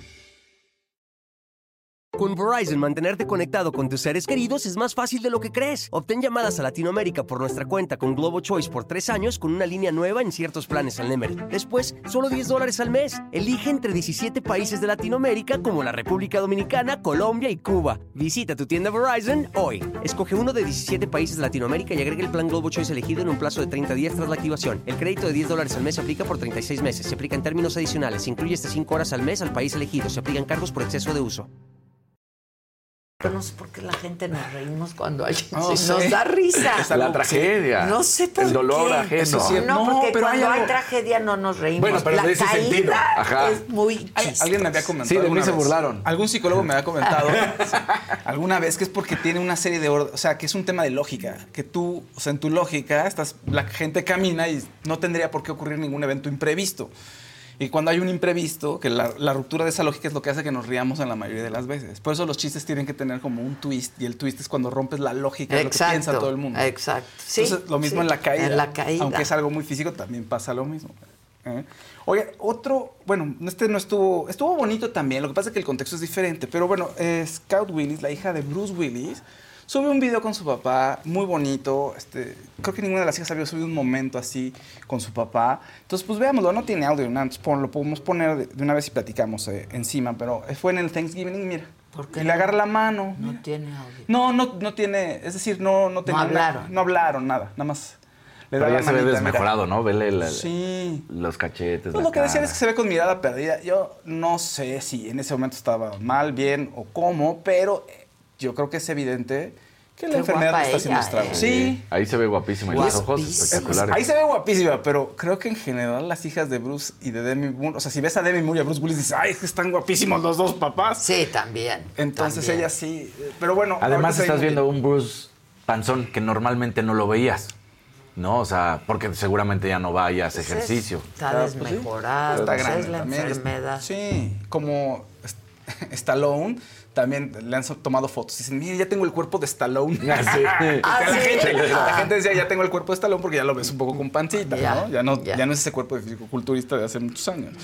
Pero bueno, eh, entonces se generó eh, mucha conversación en las redes de qué bonito momento y qué triste. ¿Cuáles son, en, en qué va el estado de salud de Bruce Willis?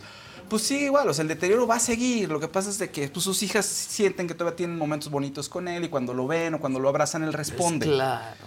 Pues es una enfermedad que les cambia la personalidad y vas perdiendo noción de todo, del tiempo, de la gente, etcétera. O sea, es degenerativa. Pero bueno, ahí está ese momento bonito con Bruce Willis. Otro momento importante en redes, muchas cosas de redes, mucho chisme ahí, muy menso, la verdad.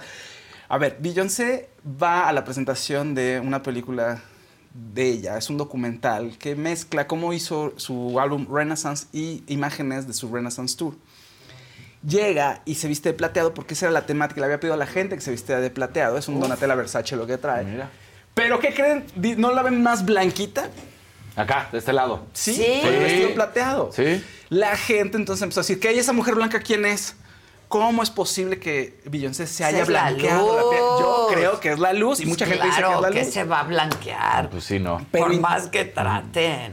Pero por internet. Aparte es bellísima, Guapísima. morena. Sí. pero ya sabes, internet y sus especulaciones empezaron a decir que se había blanqueado y que qué le había pasado y que cómo es posible, que claro, es que siempre le dio pena ser de color, ya sabes, esas, ¿Qué es la luz? esos Es luz, comentarios claro horribles sí. de la gente.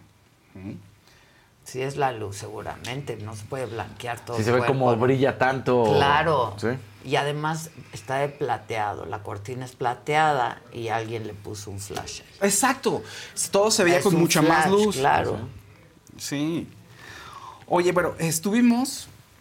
Si la saga estuvo, ¿En yo me incluyo en el Flow Fest, Ah, este concierto de género urbano, que yo sé que muchas de las personas que nos escuchan van a decir, ¿y esos quiénes son? Como aquí es- yo. Sí, yo también, también me incluyo, que gracias a los muchachos he conocido a varios que no me enorgullezco de haberlo hecho, porque sus letras no me las puedo olvidar y son horribles. Ah, ¿es como plano? Flow, horrible. No, no, una cosa así soe, es como, como 3X, así. Ah. Una cosa que... así, ¿Y dónde está el romanticismo? Digo yo, ya se olvidó. Se olvidó. No. Chapín Correa. ¿Dónde está? Sí, cómo no. Correa, el príncipe cantando canciones de amor. Todos, todo, todo el que se le ocurra, pues ya con Danny Flow y con los reggaetoneros y todo, ya no existe. Con, con el Bogueto, que me cayó muy bien. Que estuvieron aquí Ucielito y el Bogueto, también en el Flow Fest. Entonces, bueno, fue muchísimo. A mí esos me encantan. Esos son la onda. Y bueno, estuve, fueron del momento más importante en el Flow Fest. A ver, vino Teo Calderón, estuvo Maluma, estuvo muchísima gente, Don Omar, eh, mucha gente importante dentro del género. Pero creo que a, lo, que más le gustó a la gente es ver a los mexicanos ahí. Como el Malilla, como Danny Flow, como Cielito, quienes trajeron muchos invitados, Belacat también, por ejemplo, Bellacat, perdón. Y eso pues fue lo mejor, porque México está teniendo un muy buen momento en cuestión de corridos tumbados y aunque no es exactamente el mismo género, bueno, pues la forma de rapear eh, se mezcla con el, con el género urbano, entonces hay muchas coincidencias y entre ellos colaboran mucho. Y una de las sensaciones también fue Jerimoa, que no, no estaba programada, pero la invitaron a participar. Me parece que fue este Ucielito. Y bueno, todo el mundo ama a Jerimoa también. Entonces, gran momento para la música mexicana, la verdad. Pues claro. Gran, gran momento para la Es música que hay mexicana. grandes representantes Sí. del género. Grandes Sí, del La género. neta, Es sí. la verdad, pues sí. No nos gustará, o sí les gustará, pero ahí está. Aparte hablan bien padre. ¿No han visto la, viste la Sí, entrevista? que claro, los, pues, los conocí gracias a eso. Y yo también, yo también conocí a Ucielito y gracias a eso, la verdad. Y son muy buenos.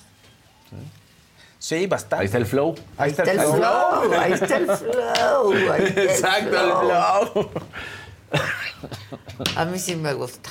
No, es- están divertidos. ¿verdad? Digo, no Ya son, no trates de arreglar. no son ya, letras no, muy están divertidos. poéticas, no, pero están Sí. divertidos. O sea, Muy para ir a sí. pasar el rato. Sí, cuando te das cuenta que estás cantando, dices, ah, no de Bogueto, no tanto de Bogueto o Cielito. Que, No, el pero de Danny Bogueto Flow sí. Cielito no tiene. No tiene, entonces, pero Danny Flow Son la neta. Si no han visto el programa que hice con Bogueto y Ucielito Banda, porque a lo mejor somos de otra generación, véanlo porque estuvo muy divertido. Yo me divertí muchísimo, aprendí, hasta bailé. Sí, sí. hasta bailé. Muy bien. ¿Qué Oye, más? Fíjate que desde hace tiempo eh, Menudo regresó. En Estados Unidos se hizo otra vez el proyecto de Menudo. Compraron todos los derechos de todas las canciones y del nombre y del logo y todo. Y entonces, pues revivieron el grupo de Menudo. ¿No? Entonces, cinco integrantes, el más chico tiene 10, el más grande tiene 15. Se lanzó entre Dale marzo y abril. hacer niños. Sí. Pero además es la tercera vez, ¿no? Porque antes también hubo un menudo Y que luego lo que no- transformaron a. Este, el- a- hicieron un acrónimo del nombre. Pero eran los. no, pero eran ¿Te los. acuerdas? Sí, no, eso Sí. fue. No, MDO. MDO, Ah. eran los, eran los vie- O sea, según yo era René. No, no, no, sí hicieron un nuevo grupo, estoy casi No, seguro, MDO ¿no? entonces no es, porque M- MDO, sí, era un grupo. un grupo aparte de menudo, pero no tenían los derechos. No sé. Los de- oficialmente este es el grupo que tiene los derechos y este es el- la boy band que hicieron en Estados Unidos. El productor se llama Mario López, que lo conocerán, lo recordarán por una serie de los 90 que se llama Salvados por la Campana. Entonces, Ah, ¿cómo no? Él es el productor y decidió unirse con, Slater. pues, otras personas, Slater, AC Slater, exactamente, y organizan este grupo porque creen que las nuevas generaciones de latinos necesitan un grupo así para inspirarse y algo diferente, ¿no? Ahora bien, la gente apenas está, le está llamando la atención aquí en México y está haciendo un poquito de tendencia porque dicen, claro, y entonces estos niños qué, van a volver a vivir el acoso que Es sufrieron lo que yo y el digo, y abuso. dale con volver a hacer grupos musicales de niños. Los productores lo tienen muy consciente. Dicen que hay en este momento ya una estructura y una serie de leyes que están implementadas y que los cuidan a los menores y que ellos van a cuidar y hacer todo lo posible por cuidar a los menores. Vamos a ver si en unos 10 años eh, piensan lo mismo los menores. Pero bueno, ahí está, acaban de ¿Por sacar qué un disco. esperan a que estudien música y que no? Pues sí, la verdad sí. Pura merca. Mucha que merca. luego daña muchísimo a los chavitos, Por la supuesto. neta, ¿no? Un nuevo comienzo se llama el, el disco, ya está disponible en plataformas. Son siete, siete cancioncitas que las fueron sacando como sencillos. La verdad, siento que no. eh, creo que el- de los sencillos que más tiene producciones llega a 300 mil. Siento que con un eh, marketing alrededor como el que tenía a menudo y el que, con el que quisieron lanzar, o sea, todo el legado con el que quisieron lanzar este grupo, siento que es poquito. Y aquí no se Sí, ha escuchado claro. casi nada, casi nadie los ha, ¿De dónde los son? ha puesto. En esta- de Estados Unidos. Todos. Todos, todos, todos. Bueno, o sea, todo el concepto es de Estados Unidos, lo hicieron allá, lo fabricaron allá. Pero los y ahora traen- jóvenes. Los jóvenes son Latinos, latinos, todos son latinos. Sí, sí, sí. Sí, es, un, es dedicado a una Es audiencia latina. Ahora, tiene, esta empresa tiene todos los derechos. De, oye, ¿a qué me refiero? Si tú le pones en Apple Music, tú vas a ver las canciones de 1979 junto con estas otras como si fuera un continuo. Entonces Ah. están descansando en el legado de menudo. No sé si recuperarán una que otra canción como para que estos peguen, porque sí no está teniendo un buen punch. Y es difícil la época, porque están en medio de los reggaetoneros, del rap. de- es un, entonces, como entran la- al mundo de la música, no es eh, convencional, aunque el grupo pues está pensado para ser convencional en el sentido de algo pop, algo fresa, ¿no? Los valores, este, la, la ilusión de los jóvenes de convertirse en algo mejor, etcétera, etcétera. Y no está pegando. Entonces, bueno, a ver, vamos a darle unos seis meses más a ver cómo le va el proyecto. Yo creo que está difícil y no ¿Cuándo están teniendo- salió? Eh, salió justo en entre marzo, abril de este año, más Ah, o ya menos. tienen un rato. Sí, pero no se te, ves, no sabe- nadie sabía mucho, nadie los está Ah. pelando. Ya, ya, ya, ya, ya. Nadie los está pelando. Entonces, eh, esperemos que esta vez sí protejan a los menores y que no sea otra historia horrible. Yo creo que ya son tiempos diferentes. Espero que no tengan el mismo resultado. Hay un verdecito. Ojalá. Pero igual sometes a los niños A un estrés Exactamente. terrible. a un- claro. Claro. Que no Y debería. a No debería. competencia y a... Lo Yo que- digo que ya lo que no sé- con los grupos musicales de niños. Lo que no sé es que si a los 18 los cortan, como, como en el otro menudo, que Pues ya cumplían sí, 18 y porque ya están grandes. Que van de los 10 a los... De los 10 a los 15 esto. No, es que no puede. No. Y fíjate que a los otros los sexualizaron a la- a la- en la adolescencia. Para las niñitas, que todos esos gritos y todo era porque los otros traían unos trajecitos pegados o medio se les veía el pecho. O abrir ¿Te acuerdas? la Sí. camisa abierta, claro, claro. Sí, sí. Sí. Que el verdecito iba a El salir. verdecito de Andrew Broa que nos dice: Jefa, admiración y respeta. Ay, muchas gracias. Jefaos, maestro, Casarín, la mejor información y atención en el chat. Maca, se te extraña. Un besito. Ahí está. No, Maca está re felizota. Mm, sí, sí, sí. Está bien feliz, pero Y- ya regresa el viernes. Me acaban de, eh, de decir que ya al momento lleva 55 millones de vistas el video de Mr. Beast. O sea, ¿Cuántas? 55 millones de vistas. Yo me Ya quedé en me voy a 40. matar, Sí, Yo ya es me un voy a monstruo, matar. Es un monstruo. Es un monstruo. Dice aquí en Toronto, ay, este, Miriam Jaluskay. Aquí en Toronto, Canadá, le pedimos a Diosito que Luismi llegue completito para mayo. Cuídenlo mucho. El grupo Kiss nos canceló la semana pasada por mala salud. Se están acabando las buenas No, bandas. No. Luis Miguel es joven. No, no, no, nada que ver. No es joven. Es joven, sí, ¿no? Se resbaló, Sí, pues. ahorita. Sonido dice, Adela, Marifer Centeno pidió personalmente al SAT, WIF y Hacienda revisen todo de ti. Aquí trabajamos y estamos viendo. Eso no lo puede hacer Marifer Centeno. Ella sí, como ella personalmente. ¿Por, Pues, ¿por pues, qué? ¿cómo- ¿Cómo ¿Por qué va a querer revisar mis Pues sí. números? ¿O trabaja ahí o qué? Pues sí, no sé, no sé. No, todo muy raro. Hoy tenemos destacados de las pausas del Fausto, que fue el viernes. Cierre de ciclos, entonces. Cierre de ciclo. Vayan cerrando sus Ya ciclos. acabó, para esto este ya acabó, les digo. Exacto. Ya no hay nada. Venga. Es una renovación, entonces la- los cierres de ciclos hay que verlos como una renovación. Hay que echar para afuera lo viejo y dejar lo que nos sirva para la siguiente etapa, porque si no uno se queda estancado. Eso es Exactamente. bien importante. Había, ha- hay, hay algunas, eh, más bien, había algunas culturas pasadas que hacían sus ciclos cada siete años. Los druidas y los celtas cada siete años cambiaban de cosas. Cambiaban de hogar, cambiaban de lugar, cambiaban de mujer, cambiaban de todo. Sí, Eh, plan- los celtas, es que sí se, sí se valía que los hombres cambiaran de mujer porque las mujeres cambiaban de hombre, no. No, a menos que lo perdieran por alguna batalla. Está muy piqui con los proyectos. Pues ya su edad, el nombre que tiene y ya todo, pues tampoco va a agarrar cualquier cosa, tampoco va a agarrar la Rosa de. Guadalupe. Sí va a llegar un proyecto, pero va a ser difícil. O sea, va a conquistarla va a ser complicado. Entonces va a regresar a las telenovelas, porque me parece aquí el cuatro de bastos, sí va a regresar a la telenovela, pero va a ser complicado que la convenzan. O sea, va a escoger, le va a tienen que llegar muchos proyectos y dentro de todos va a escoger el que más le guste, el que más la haga sentir que está a la altura de sus valores. Es bien, a ella le importan mucho los valores. Vaya que me pusieron a alguien que me cae bien en el caldero. Sí. Vaya que me pusieron a alguien que quiero mucho en el caldero. Revela al personaje. Exactamente. ¿Quién es? ¿Quién Una, es? Una, dos, dos, tres. tres. Pues La Vero. La, la Vero, la chaparrita de oro. Con todo el cariño, Vero, para que te- te refresques, te renueves y te veamos brillando en esta nueva, en- bueno, en esta etapa de tu vida, en estos años. En este- Ahora, sí, ¿cuántos años tiene la Vero? Uno, deja, te digo Tiene cuántos 71 y tantos. si no me falla, pero bueno. Todavía muchos años de trabajo. Ay, me quedé ahí como... Congelado, Congelado, congelado. Es que muchos había- años de trabajo. Que vean el programa para que vean que hubo revelación de bisoño ahí, que es lo que les platicamos. Sí, Véanlo, estábamos platicando que hablaron de bisoño. Sí. Sí. Este, pues ojalá esté bien y sano, ¿no? Oigan, me encontré con este libro que dice Las 10 maneras de ser bella y no morir en el intento. Literalmente, es del doctor Marco Antonio Conde Pérez. Este, y lo buscamos, doctor, porque me parece muy importante. Nosotros tenemos una sección cada semana. Bienvenido antes que nada, Muchas gracias, Marco Antonio. Big fan tuyo. Muchas gracias. Eh, tenemos una sección siempre, todos los miércoles, eh, con un dermatólogo oncólogo que tiene varias clínicas aquí en la Ciudad de México.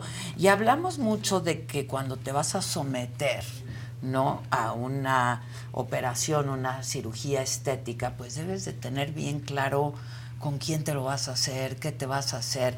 Entonces me llamó, pues la verdad, mucho la atención, particularmente la atención esto de no morir en el intento, porque es literal. Literal. Eh, tristemente es literal. Cuéntanos de, de esta publicación. Bueno, te comento que estamos nosotros ya como acabamos de lanzar antier el, este, el, el libro a la venta y ya somos número uno en Amazon en Ah, mira. ventas. Entonces, este, estamos distribu- distribuyendo por Amazon. Eh, el libro se enfoca a dos, a dos aspectos muy importantes. Uno, la medicina estética, que son procedimientos no quirúrgicos, eh, más tranquilitos, Ok. más... que no son pues, tan invasivos. no son tan invasivos. Y otros son los procedimientos médico-quirúrgicos que tienen que estar avalados y todo este tipo de cosas. Aquí en este libro nosotros tratamos de, de enfocarnos y yo creo que uno de los conceptos fundamentales, incluso es un capítulo entero, es cómo escoger a tu médico. Sí, sí, sí. Yo creo que ahí vienen varios tips, varias cosas que tiene que, que- que ver la paciente o el paciente hoy en día. Ya, ya hay, Sí, claro. ya hay una gran eh, variedad. Este, Muchos pacientes hombres, sí. muchos pacientes hombres. Y fíjate tú que eh, hay varias cosas, pero entre una de ellas es verificar la cédula profesional del médico. O sea, no solamente irnos con que si es o no es, sino verificar la cédula profesional del médico que se está atendiendo. Es algo que no están haciendo las pacientes. Y este libro nació porque yo he visto mucha desinformación. Tú eres cirujano. Sí, eh, cirujano estético. Estético. Y, y especialista en estética de longevidad, maestro de cirugía estética, maestro de medicina estética y ahorita director de la especialidad en cirugía estética. Entonces, tenemos ahí un, un, un poco de falta de información. Hoy en día en el TikTok, en el Instagram, sale cualquier cantidad de personas hablando de procedimientos médicos estéticos. Este, les ponen nombres raros hoy a los procedimientos, jalan mucho mercado, pero eso no es el chiste. El chiste es hablar con la verdad, decir a los pacientes qué es lo que necesitan antes, durante y después.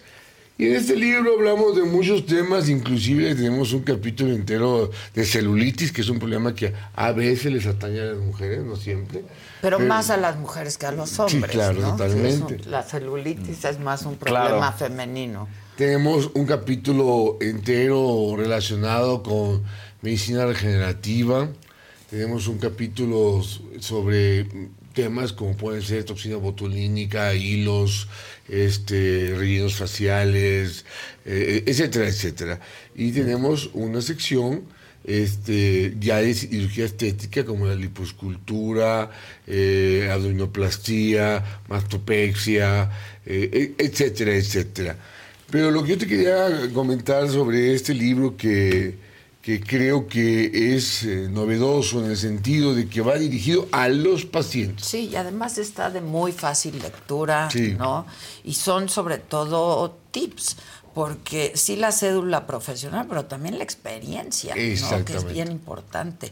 No puede elegir a un médico por voto popular. Sí, no, por favor. Ah, ah, Es una especialidad, este, y los años de experiencia cuentan, ¿no? Y, y- y luego cada vez está más especializado. Definitivamente. Entonces, este, el libro no viene solo. Es algo que te quería comentar. El libro, eh, después de cada capítulo, trae un código QR y una página de internet para que te puedas meter tú a la página y hay desde fotos, ilustraciones, videos, dibujos, de cada uno de los procedimientos que estamos hablando. Inclusive algunos procedimientos que no pusimos en el libro, los pusimos vienen en la página de internet. Esa página de internet es únicamente para los usuarios del libro y este y, y creo que es un complemento porque el libro no acaba siendo nada más una experiencia de leer un libro, sino también ¿por qué no?, de seguir leyendo, actualizándote y estudiando y viendo, porque cuando una paciente va a someterse a un procedimiento médico estético, este, pues no investiga mucho. Claro. Se va con lo primero que O ve. me lo recomendaron, o mi amiga quedó muy bien, Bien, o- ¿Y, qué pasó ahí, no? Entonces, pero algo que también trae este libro es que trae una sección de preguntas y respuestas. Entonces nosotros hemos estamos muy comprometidos a que después de cada mes, después de cada mes este, de, eh, de preguntas y respuestas, nuestro equipo de trabajo va a escoger las principales más preguntas, recurrentes. las más recurrentes, exactamente. Y nosotros vamos a hacer un capítulo entero de cada una de esas preguntas y respuestas. Ah, ok, ok. Entonces, el libro se va a 12 capítulos más, porque es un año entero de, de publicaciones. de publicaciones en la Ah, página de internet. Entonces, eso, eso nos O lleva. sea, 28 capítulos llegamos. Eh, efectivamente, nos lleva a que el libro sea dinámico y compartamos. Nosotros, eh, tu servidor, lleva 12 años que dejó su práctica privada eh, para dedicarse a su fundación. Yo tengo una fundación, Adela, que se llama eh, Fundación del Conde, donde nos vamos por dos ejes, uno que es educación y deporte. eh, y, y el trato a las mujeres. Nosotros todos los sábados operamos gratuitamente a mujeres de escasos recursos de cirugía estética, no reconstructiva, estética. Ah, estética. Sí, porque la reconstructiva lo hace muy bien el Estado mexicano, lo hace muy bien, lo hace muy bien. Este, labio para hendido, reconstrucción de mama, lo que tú quieras. Pero nosotros estamos enfocados a las pacientes de escasos recursos que quisieran una cirugía estética y que no tienen el dinero para pagarlo. Entonces, desde hace 12 años, nosotros, bueno, tu servidor, que se dedicó mucho a la docencia y a aportarle a la sociedad mexicana este, este, este granito de arena donde nosotros pagamos los insumos, el hospital, anestesiólogo, yo dono mis, mis honorarios y, este, y gracias a Dios llevamos ya 12 generaciones de pacientes que están felices. Y en la, en la página de Instagram de Fundación del Conde vas a encontrar múltiples y múltiples y múltiples, este, ¿cómo se dice? Eso que dice la gente. Testimonios. Testimonios. Testimonios. Testimonios de mucha gente este, que lleva a cabo este... ¿Cu- eh, cuántos pa- ¿Cuántas cirugías han hecho estéticas con esta fundación? Bueno, yo te podría decir que casi 500. Ah. Eh, todas son gratuitas. Nosotros no recibimos ningún eh, apoyo, no recibimos donaciones. ¿De dónde sale el dinero? De tu bolsa. De mi bolsa. Ya. Fíjate, te, te digo, yo soy un hombre muy agradecido porque tengo otros negocios ¿sabes? por ahí y me va muy bien. Ya. Entonces, este, pues realmente la necesidad de operar ya como tal ya, ya no la tengo, pero es una manera de contribuir y regresarle a la sociedad lo mucho que Dios me ha dado, ¿no? Ahora, dime algo, ¿por qué es importante una cirugía estética? ¿Por Uy. qué regalar una cirugía estética y no reconstructiva, por ejemplo? Por ejemplo, yo creo que la cirugía reconstructiva se hace muy bien en México. Ok. Eh, los hospitales como el G. González, como, como el Hospital General, hacen muy buen trabajo, pero nadie, nadie hace cirugía estética. ¿Por qué? ¿Por qué es, por qué es importante? ¿Por qué? Porque eh, si somos claros, el papel del gobierno mexicano y del Estado mexicano es atender a pacientes enfermos. Y tú bien sabes que la cirugía estética es en pacientes sanos. Sí, claro. Entonces, no, podría, no hay ningún país del mundo que atienda a pacientes sanos en cirugía estética. Pero quiero decirte que si tú te enfocas a, a la mujer, yo, en especial a la mujer, a mí me gusta más operar a mujeres, pero eh, si tú te enfocas a la mujer, el pilar de la familia, el sostén de la familia, cambias todo un entorno, cambias a toda la familia. Entonces, yo creo que cuando una paciente te dice, muchas de nuestras pacientes son madres solteras, que después de un, abdom- de un embarazo, eh, tanto el abdomen como los senos, como cualquier cosa, quedaron muy lastimados por uno, dos, tres hijos, y muchas de las veces ya el marido, pues se va, ¿no? Se va. Entonces ellas, eh, lo único que tienen que hacer para ingresar a nuestra fundación es escribir una carta. ¿Por, qué una cirugía estética te cambiaría la vida? Y hay unas cartas desgarradoras, hay unas cartas muy bonitas, pero después tienen que pasar a un, a un filtro psicológico con nuestra psicóloga para ver que las pacientes estén aptas. Y si no están aptas, ponerlas aptas. Ya. Y después pasan a un filtro médico, donde los médicos hacen todos los estudios para que estén físicamente aptas, sanas. Sí, claro. Y ya después pasan conmigo y mi equipo de trabajo, donde quiero agradecer públicamente a la doctora Lidia Esther Álvarez, a la doctora Marlene, al doctor Olivares, al doctor. Palacios. No, son parte de mi equipo de trabajo. Ah, O sea, son a mis residentes, que luego hay que andarlos ahí, pero... así es. Este,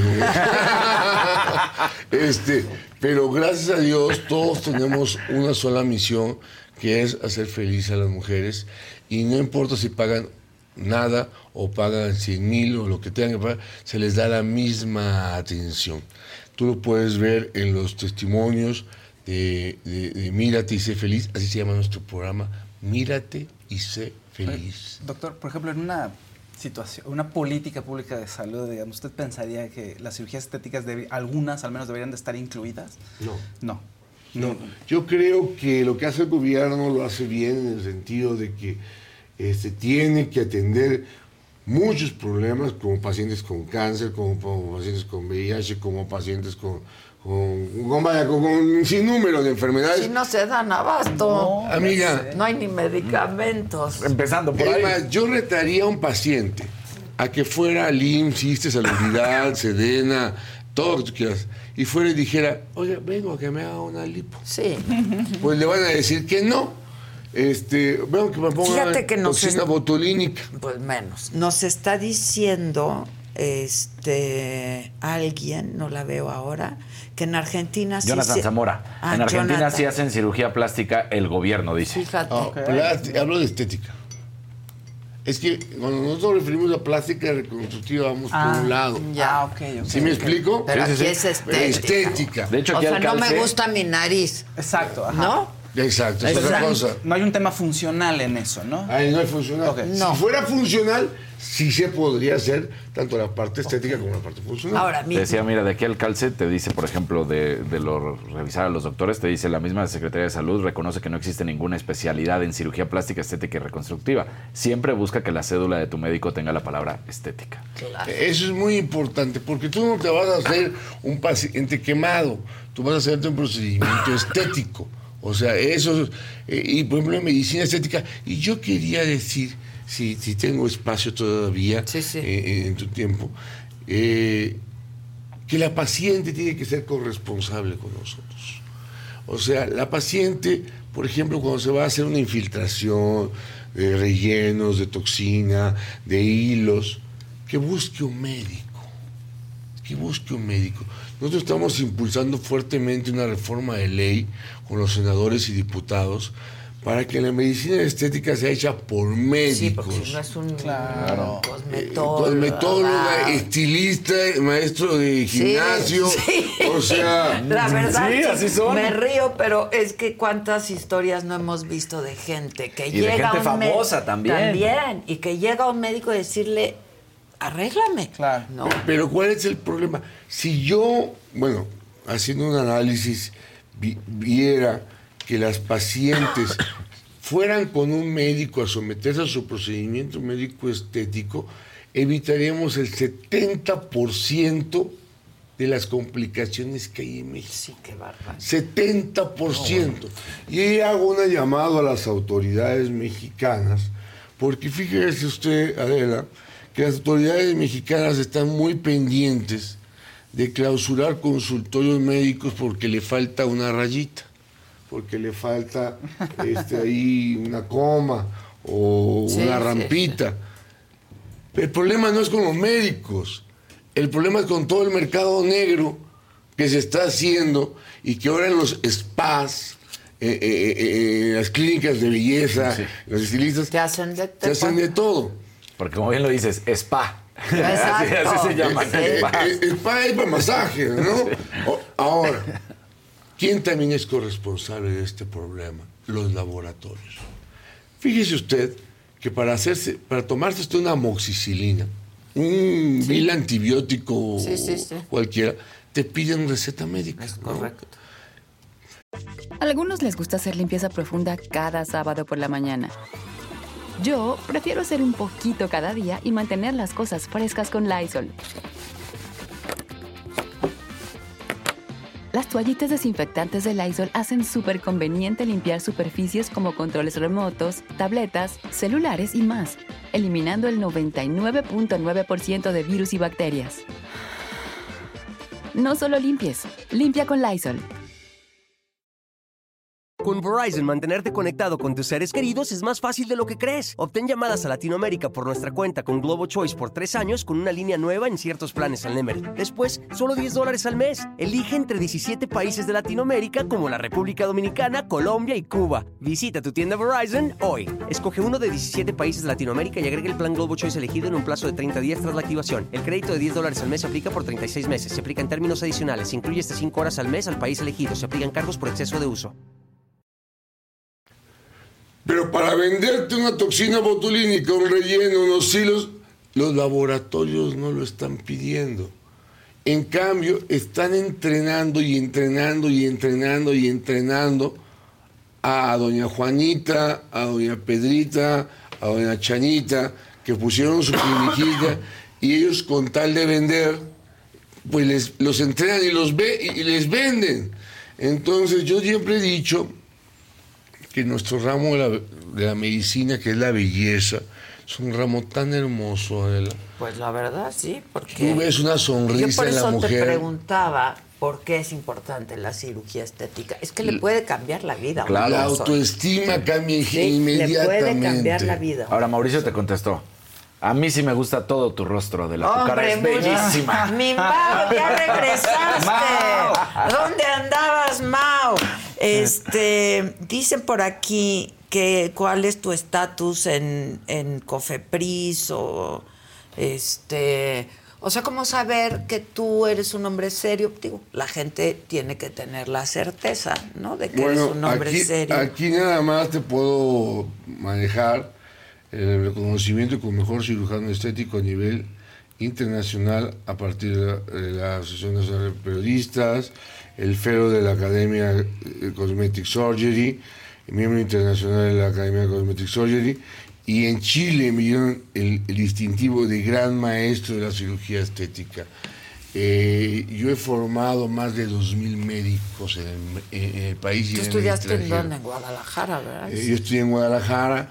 eh, te puedo decir que mi vida, eh, primero tuve una clínica como todo, como todo mundo, pero mis negocios me llevaron a tener la holgura económica este, para tomar una decisión hace 12 años, dedicarme a, una fundación, una fundación sin fines de lucro, donde ahí están todos los resultados. Y más que otra cosa, mi, mi tarea creo que es apoyar y aportar. También patrocino más de 400 muchachos al año en fútbol americano completamente gratuito. Este, regalamos despensas a la gente sin ningún fin político. Porque luego sí me preguntan, ¿por quién hay que votar? No, por nadie, no por nadie, no por nadie. Ayudaste en Acapulco, por ejemplo. Claro, claro que ayudamos en Acapulco. Nosotros también, ¿eh? nada más te interrumpo rápidamente. Sí, ah, tenemos- Aquí tenemos la constancia Ah, de la Cruz bien, Roja y dice la saga presente, asunto agradecimiento, donación de víveres operativo Huracán Otis. Eh, recibimos donación de 6 toneladas de víveres en nuestro centro de acopio, ubicado en Juan Luis Vives 200, Colonia Los Morales, Polanco. Agradecidos por su apoyo y solidaridad para los afectados del huracán Otis. Yo solamente mandé una tonelada, pero la mandamos directamente porque nosotros estamos muy involucrados en la prevención de conductas antisociales. Tenemos un- toda una carrera y además trabajamos con la Embajada Americana este, eh, precisamente en, la reducción del consumo. Este, entonces lo mandamos directamente a centros de rehabilitación. Ah, qué bueno. Directamente a centros bueno. de rehabilitación. Y bueno, Nosotros mandamos seis, pero gracias a todos ustedes. Este, hicimos un centro de acopio, la gente estuvo trayendo cosas. Eh, La carta con sello de Cruz se Roja, ajusta Toda todo. la carta con el sello de la Cruz Roja, tenemos hasta video. Es que nosotros Este, duplicamos. Es que duplicamos lo que la gente nos trajo, lo duplicamos. ay, qué bonita labor. ¿Verdad? Pues hacemos lo que podemos, Hay, doctor. hay que hacer lo que se pueda, Hay ¿no? que hacer lo que Y se más. pueda y más. Ah, Yo tengo un dicho que dice, hay que dar hasta que duela. Hasta que duela. Y no Lo duele. decía la madre Claro. Sí, pero duele. no duele. Yo creo que cuando das no duele y nos sentimos muy muy orgullosos de A- que hayamos podido Aquí hacer. en el libro viene, contestando a tu pregunta, todos los documentos que apoyan Que nuestra, práxima- nuestra praxis profesional. Aquí están con contestación de la Secretaría de Salud y Salubridad, etcétera, Ah, etcétera. buenísimo. Eh, y, y bueno, sí, porque hay que decirlo también. hay- El 70% de los errores se pueden ¿no? Evitar. evitar con gente, este, pues con gente que tiene toda la acreditación médica para hacerlo. Y además está bien saber cosas y saber lo que uno tiene que preguntarle al médico. Claro. Luego uno no, pues sí, hazme. Y no preguntas y qué me están haciendo y qué me están poniendo y de dónde. Y, y fijarse. Son un montón de cosas. Solamente para que me quede claro a mí. Sí. El libro a mí me llegó, pero ya está en Amazon. Amazon, está- sí. Ahí está. ahí está Amazon. Muy bien. Llega a todo el mundo. A todo el mundo. Y, y no está, no es editable, o sea, no está en papel, digamos. Sí, bueno, sí, Amazon te lo manda en papel. Ah, es en papel. Sí. Ok, te lo- o sea, se Tanto compra. en digital como, Como en en papel. Yo pensé que solamente digital. No, digital y papel. Digital y papel. Uno. Y dos, este, este va a ser el primero de varios. Esperamos. Por esto que tú me decías de que van a estar respondiéndole a la gente. Sí, sí, nosotros vamos a hacer 12 capítulos más 12. que van en la página de internet nada más. Ah, ok. Solamente en la página de y internet. traíamos pero un regalo para tu auditorio. A ver, venga. Nosotros, yo eh, soy presidente de la Federación de Colegios de eh, Medicina Estética y Cirugía Estética. Tenemos 2.500 agremiados en todo México, por lo cual ustedes planten alguna dinámica y en cualquier capital de la República Mexicana podemos regalar una toxina botulínica. Anda, bien. ¿Cuántas? Pues que quieras, ¿cuántas quieres? Están en todo el En país. todo el Una en cada estado. Pues una en cada estado, ¿no? ¿Te parece? En, en cada ciudad capital. Cada digamos. ciudad capital. Órale. Conste. Tú pones la, la logística. Ya vas, ya vas. Hay que pensarla bien. Qué bonito para nuestra gente. Yo sí estoy convencida de que cuando uno se siente bien, te Claro. ves bien, te sientes bien y eso sí genera otra dinámica para toda la O sea- familia, sin duda. Hay cosas que no te gustan de tu cuerpo. Claro. Verdaderamente Ay, sí. no te gustan. Sí. Y si se pueden cambiar con Claro. todas las precauciones tomadas, pues qué bonito. Y luego, la pena, le- luego le da a la gente pena de decir, no, es que no me gusta. Porque se no mal, pues Ajá. todos tenemos algo que no nos Todos, gusta, Se siente ¿eh? como algo banal, pero, Pero tiene- fíjate que algo muy chistoso. Tú cuando yo veo a la señora que va a comprarse una lavadora, le checan todo. Todo, todo, todo. Sí es cierto, y la todo, garantía, todo, cuánto tiempo. Pero cuando va con el doctor, les pregunto, ¿qué te inyectaron, hija? No, sé. saben. ¿Cómo que no Sí, sabes? es cierto. Y Javi Derma lo ha dicho muchísimo. Hay que revisar lo que te están poniendo. Totalmente. Todo, Todo, que lo todo, que abran esté en cerrado, tu que esté- cara. Sí, que sí. lo ab- ¿No?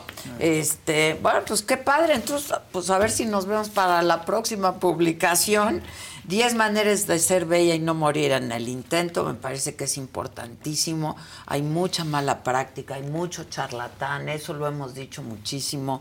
La gente luego llega con los médicos a decir, no sé qué me pusieron, ya me infecté, ya me pasó esto, ya me pasó el otro. Fíjense que hay una iniciativa en el Senado muy fuertemente impulsada donde le está pidiendo al gobierno mexicano que, ok, está bien, tú dedícate a, a revisar a los médicos como siempre los has revisado, ¿no?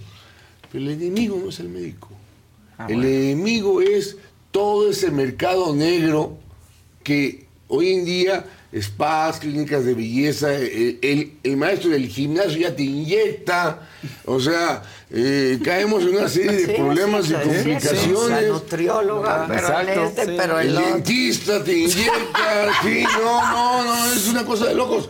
Entonces, que se dedique también un poquito más a, a- a revisar a este mercado y por otro lado, yo quis- en, en la iniciativa de ley que, se, que, se- que me- que metió eh, el doctor José Ramón Enríquez, que es doctor, es oftalmólogo, retinólogo, este, está también haciendo corresponsable a los laboratorios. Porque el laboratorio es el que está vendiendo. Y da cursos, y, Y, ¿no? y talleres y vaya, de todo. ¿Qué digo? Para hacer un facial está muy bien, con Sí, claro. una cosmiata. Claro. Pero ya cuando es algo más invasivo, ya cuando se trata de una cirugía, hay que checar muy bien. Hasta unos hilitos, ¿no, Adela? Lo- nunca me los he puesto, Que aquí pero lo tiene. también, porque de ahí puede pasar cualquier una infección. Lo Aquí que sea. tiene, lo que está bonito de aquí es que todos los procedimientos tienen, a ver, ¿qué puede pasar? ¿no? ¿Qué, puede, ¿Qué podría ir mal? Entonces Exacto. uno se entera. Está Exacto. buenísimo. Pues uno ya sabe a qué se atiene o Pues sí, digo, pasar. una cirugía siempre conlleva un Riesgo, riesgo, cualquiera, siempre. cualquier Claro. cirugía. Decía Por eso mi- te hacen firmar. Decía mi maestro.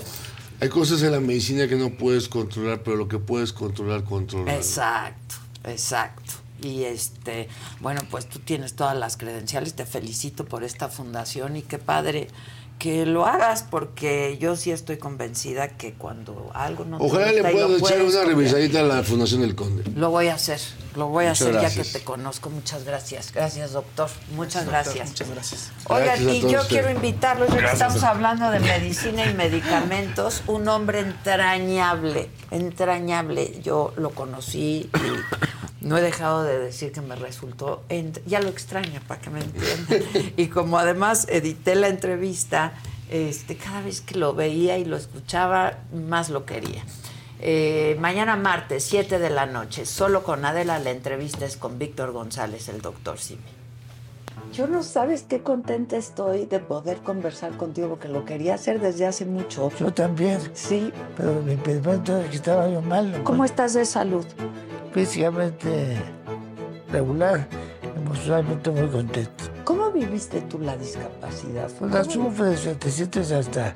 ¿Viviste la adversidad, Víctor? O sea, me dices, soy discapacitado, naciste discapacitado. Sí, me iba a morir al nacer. Y tu papá no reaccionó muy bien a eso, ¿verdad? No le caía tan bien yo. Él a mí tampoco, así que... Tus tres grandes pasiones en la vida. Mujeres era mi pasión y el dinero. Ok. Hacer dinero. ¿Y fuiste diagnosticado con depresión severa? Bueno, ansiedad, angustia, todas juntas. Cuéntanos cómo salió lo del doctor Sim.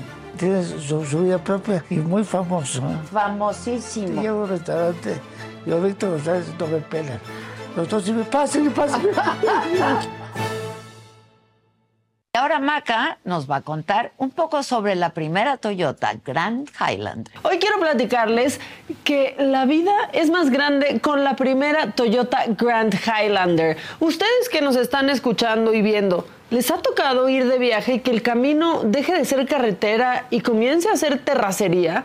¿Qué sienten que necesitan para que cuando pasa eso se sientan mucho más cómodos? Pues yo les cuento que la primera Toyota Grand Highlander tiene una aceleración emocionante con la transmisión Hybrid Max y un motor de 4 cilindros turbo cargado de 2.4 litros capaz de producir hasta 265 caballos de fuerza con un torque de 310 libras pie, con tres diferentes modos de conducción que se ajustan para ayudarte a enfrentar diferentes condiciones de mejoran muchísimo, pero muchísimo tus viajes en familia. Y es que la primera Toyota Grand Highlander fue meticulosamente diseñada para satisfacer y sobrepasar las necesidades de sus pasajeros. Ningún detalle, por más pequeño que sea, fue pasado por alto. Además, combina perfecto espacio, estilo, confort y tecnología. Por eso, la primera Toyota Grand Highlander cumple sus promesas y más. Descubre más en toyota.com diagonal español diagonal Grand Highlander. Bueno, y rápidamente, eh, lo más importante hasta este momento, en la mañanera, el presidente López Obrador calificó como un cónclave de derecha con tendencia conservadora la Feria Internacional del Libro de Guadalajara, donde el fin de semana tres ministros se pronunciaron en contra de la propuesta presidencial de elegir a jueces y ministros por el voto popular. Así dijo. Es una especie de cónclave de, de derecha. Ahí llegan todos los intelectuales, y Vargas Llosa, ¿no? Krause, Aguilar Camín. Y no estoy en contra, ¿eh? nada más decir que tiene una tendencia conservadora. El presidente reveló también que son varios almacenes los que compró su gobierno para la farmacia tototototota, que supuestamente va a tener todos los medicamentos del mundo mundial. Solo un almacén, son como dos o tres almacenes que se compraron, como, no sé, alrededor de dos mil millones de pesos. Pero estamos hablando de como cinco zócalos techados, imaginen, para tener todos los medicamentos. Y está vacío, pues sí, está vacío, porque lo acabamos de adquirir. No, bueno, pues si el problema de, los, de la falta de medicamentos no es la falta de almacenamiento. Exacto. No, pues no. Sí. No. ¿Cuántos estadios? Cinco estadios. Cinco Cinco, estadiototes. Estadio Totote. En otros temas, el gobierno federal ratificó su compromiso para que el Tren Maya inicie operaciones el 15 de diciembre con seis convoyes que van a recorrer el tramo 3. El tramo 3 va de Campeche a Yucatán, mientras que la venta de boletos ya comienza el 1 de diciembre para comenzar operaciones el día 15. Ratificamos el compromiso, vamos a iniciar operaciones el 15 de diciembre en el tramo desde Campeche hasta Cancún. Eh, esperamos que con esto podamos visitar todas estas zonas tan hermosas de la zona de Yucatán y de Campeche, que seguramente que mucha gente estará interesada en participar. Ratificamos la venta de boletos, va a iniciar el primero de diciembre, como se ha anunciado, como lo ha instruido el señor presidente, y en tanto no se dicten órdenes en contrario, vamos a cumplir la misión, señor presidente. En información de las precampañas presidenciales, Claudia Sheinbaum visitó ayer la alcaldía de Iztapalapa y junto al presidente nacional del partido, Mario Delgado, entregaron a Clara Brugada su constancia de candidata única a la jefatura de la Ciudad de México. Me emocioné y se me olvidó a lo que venía a entregarle su constancia de precandidata única a la jefatura de gobierno a Clara. Le pido a nuestra precandidata que se lo entregue, por favor. Jefa de gobierno. Bueno, y desde Guadalajara, Xochil Gálvez aseguró que Claudia canceló su asistencia a la FIL porque el actual gobierno dijo ha traicionado la cultura. gobierno ha traicionado la cultura, porque este gobierno abandonó la cultura, este gobierno abandonó a los científicos. Ellos representan, ellos representan la continuidad. El que sí asistió a la FIL fue Samuel García, presentó su cuarto libro, Federalismo Mexicano, ¿qué tenemos y qué necesitamos para concretarlo? Criticó al expresidente Vicente Fox, quien el fin de semana se refirió a su esposa Mariana Rodríguez como dama de compañía.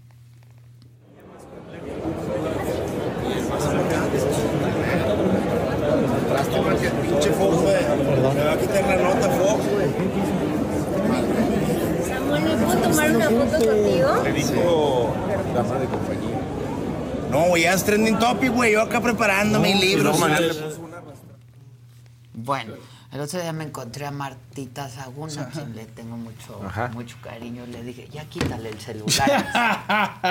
¿Sí? Ya quítale el celular. Porque eso que hizo. O sea, Sí, no, bueno, verdaderamente. La agresión, porque. ¿Por qué? Y Marta fue tan, ¿no? Sí, Sí. Tan claro. pareja. Exacto. O sea, la jefa. A la jefa, sí, tal cual. No, No, muy, no, muy Martita, mal. quítale el celular. Por favor. Por favor. Está- no está ayudando. No. De nueva cuenta, una carambola provocada por un tráiler mantiene cerrada parcialmente la autopista México-Querétaro, dirección Ciudad de México. El tráiler se habría quedado sin frenos, embistió a por lo menos cinco coches a la altura del kilómetro 80 y está habiendo muchísimo, muchísimo tráfico en esa zona. Y pues hasta aquí lo más importante y ya llegó mi Gustavo. Te tengo colorcitos Ah, y, venga. y último momento. Venga. Colorcito naranja, Claudia Peña, Adela, te ves súper linda y amo tu programa. ¿Podrías mandar una felicitación a mi esposo Arturo Cordero por su cumpleaños y decirle que no se enoje porque cree que no apoyas a Xochitl? No, Arturo Cordero, no, que no creas esas cosas. Aquí no apoyamos a nadie, aquí lo que hacemos es presentar la información tal cual y damos nuestra opinión. ¿no? Exacto. Ahora, lo que sí es cierto es que Xochitl Pues no ha dado un- No anda. No. No anda. Se bajó de la bici y no anda. Verdecito no de Alice HN. Miada hermosa, te ves radiante Ay, y hermoso cada día. Los quiero harto, los veo aunque sea en repetición, pero nunca dejaré de ser sagadicta. Eso, bien. Y Bet Boss mandó un azulito con un hipopótamo de sticker. Y ahora sí, les voy con la de último momento. La audiencia en Barcelona rechaza la libertad condicional a Dani Alves y la manera en que lo dice la fiscalía, tal cual. Recordemos que fue el 7 de noviembre cuando solicitaron la libertad provisional y argumenta que el riesgo de fuga podría ser más importante en estos momentos, ya que se tiene fecha para la audiencia y rechaza las medidas alternativas propuestas. Sostiene que solo la prisión preventiva puede evitar el riesgo de fuga de Dani Alves y que también ya pagó los 150 mil euros como reparación del daño a la víctima. Entonces, pues se ve muy complicado el, el tema. Prisión preventiva. Previsión preventiva no Híjole. saldrá y si luego viene el juicio y se dan los nueve años, pues ya, ahí se quedará Dani Alves. Pues. Por, por andar haciendo cosas que no se deben hacer. Pues por violencia. Por Sí, violento, por por... violento, Sí, yo, yo hablaba de entrada desde el irse Claro. de fiesta, teniendo a la esposa, pero luego hacer la violencia. No Pues, puedes. No, no, no. irse de fiesta no Pues, amerita eso prisión, no. pero No, la claro. violencia. Exacto. ¿Cómo estás, Gustavito? Muy bien, tú, Adela? su cortina. A ver, Ah, póngame mi cortina. vez.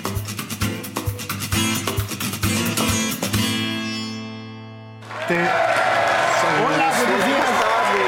De eso, de eso que ahorita decías, se me ocurrió pasarle uno de los analizadores los APIs que usamos pues, para analizar marcas y todo, ¿no? Entonces me aventé todos los discursos de la Chainbaum y luego me aventé todos los de Xochitl.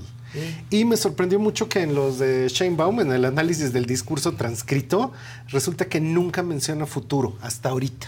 Habla de pasado y presente. Son adjetivos, son frases continuas. Ajá. Y yo busqué, bueno, pues Xochitl va a hablar de futuro. Nada. No, tampoco. La primera vez que lo explico. menciona fue ayer. Es que no pueden hablar de propuestas. No, pero sea- sí te puedo hablar así de tu futuro como joven, tu futuro como mujer, tu futuro. O sea, puedo plantear ese concepto. Pero si alguien de los candidatos. de ellas. para que Sí, vean sí, las por favor. tendencias. Entonces, si es así como, bueno, pues entonces, ¿de qué me están hablando? Si no van a hablar del futuro, pues ¿de qué me van a hablar? ¿No? Sí.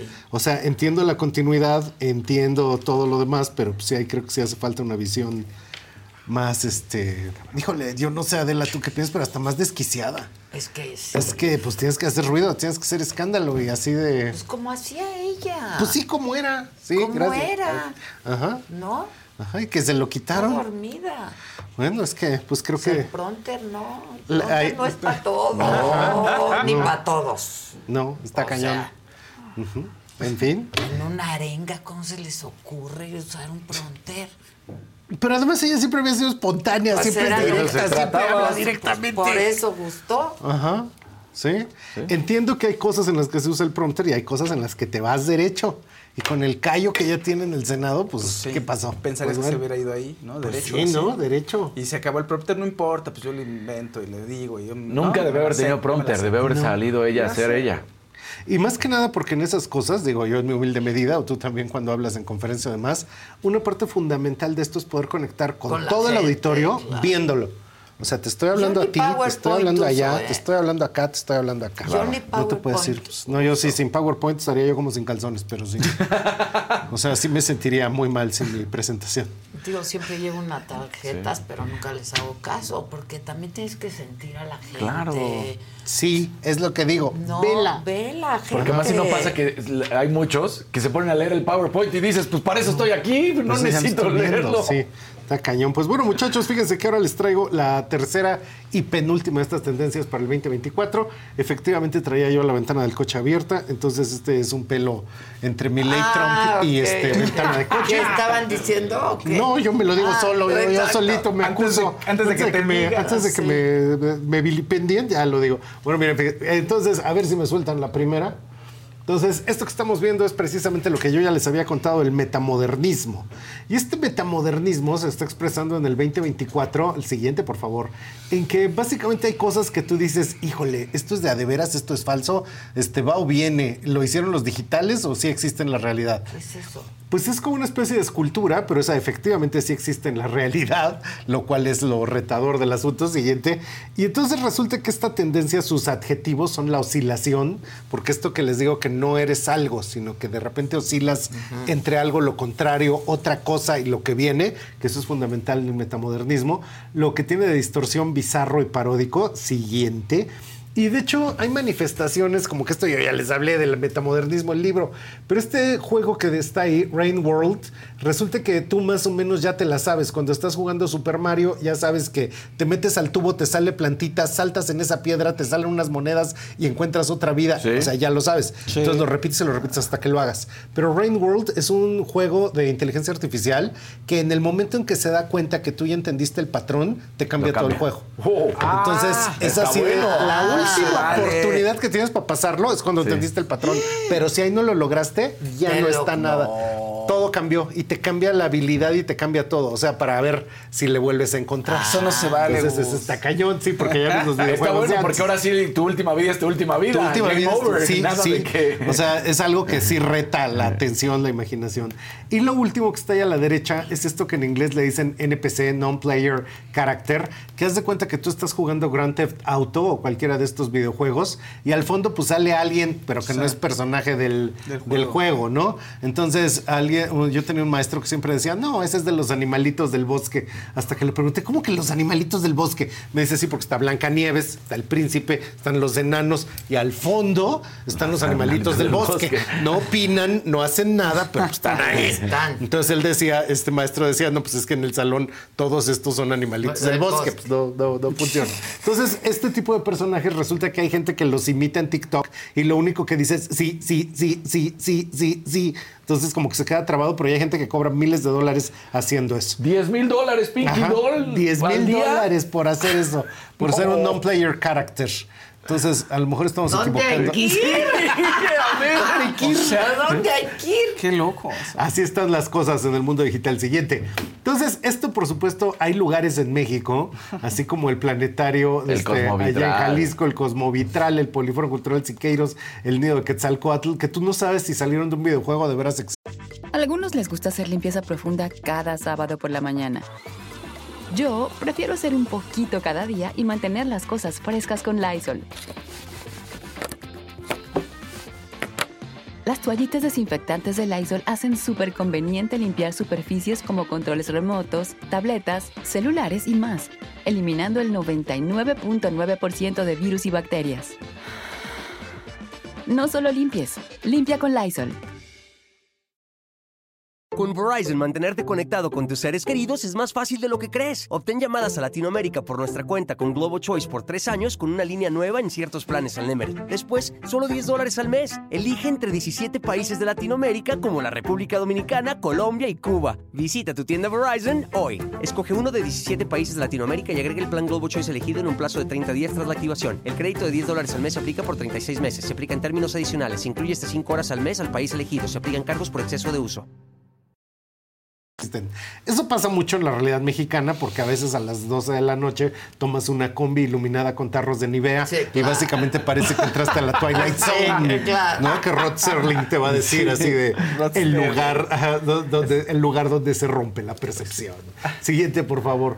Entonces, pues básicamente este es un consumidor que tú mismo dices, oye, este está disfrazado, sí se viste así del día, ¿no? Como este artista de vanguardia mexicano que casualmente se llama Avangardo. Siguiente, por favor.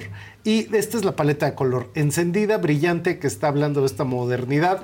Eh, sorprendentemente es una paleta de color que no sin morderme la lengua tengo que mencionar que es fosfo fosfo. Sí, Y, fosfo, eh, fosfo. es muy fosfo fosfo. Y en la siguiente, por favor. Hay unas marcas como esto. Esta marca es Colina Estrada. Es una marca totalmente del 2023-2024. Y lo que están haciendo es que todas estas cosas que tú ves ahí, pues se venden a pasto. Los jóvenes se vuelven locos con ellas. Y de repente tú dices, ¿esto salió de videojuego? ¿Está programado o de veras se puede poner?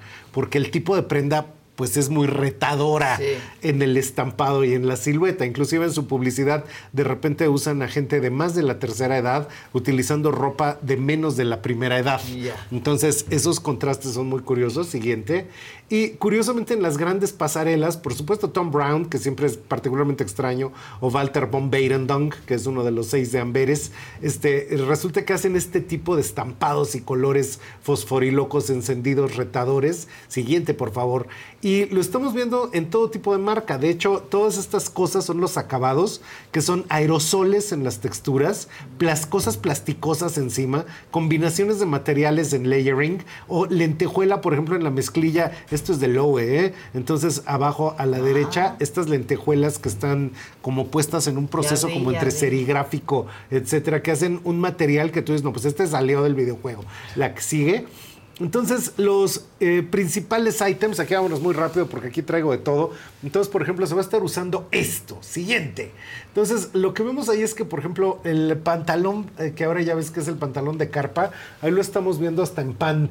Y está apareciendo en toda serie de marcas, hasta marcas de superconsumo, como puede ser Zara, por ejemplo. Pero esto viene mucho, no solo está en jeans el gran vuelo, sino que también viene como en este ahijado del pant tradicional, pero con los cortes. De hecho, tú misma tienes por ahí algunos que son pantalón formal, pero con corte de pant sí, y que tiene como stripes o cosas que lo transforman. Pues el que me puse para la entrevista de... De Salinas. De Salinas, Sí, claro. ¿no? Sí, de Salinas Pliego. Entonces, Pero la que es sigue. un corte de pantalón. Efectivamente, un corte de pantalón, un corte formal. Y esto viene muchísimo. La bermuda como larga, en una forma que va debajo de la rodilla, pero que también es como de altos vuelos. También lo usan los muchachos. Y de repente tú dices, ¿trae falda o trae un short muy amplio? Entonces es un poco como un chorzote, ¿no? Pero otra vez el corte y la tela son formales, con pinzas. Entonces esa es una gran diferencia. La que sigue, por favor. Entonces, esto también es sacado del videojuego. Todo lo que es la chaqueta de moto, o todo lo esto que recuerda esta ropa del motociclista, que ya ves que es ropa de protección, que tienes que andar con piel, porque si te estrellas, quitarte el algodón te lo quitan con todo y pierna. Entonces, la ropa de piel es protección, pero en este caso es básicamente estos adjetivos para ir por los este, pasillos de la imaginación digital. Esa frase me quedó increíble. La que sigue, por favor.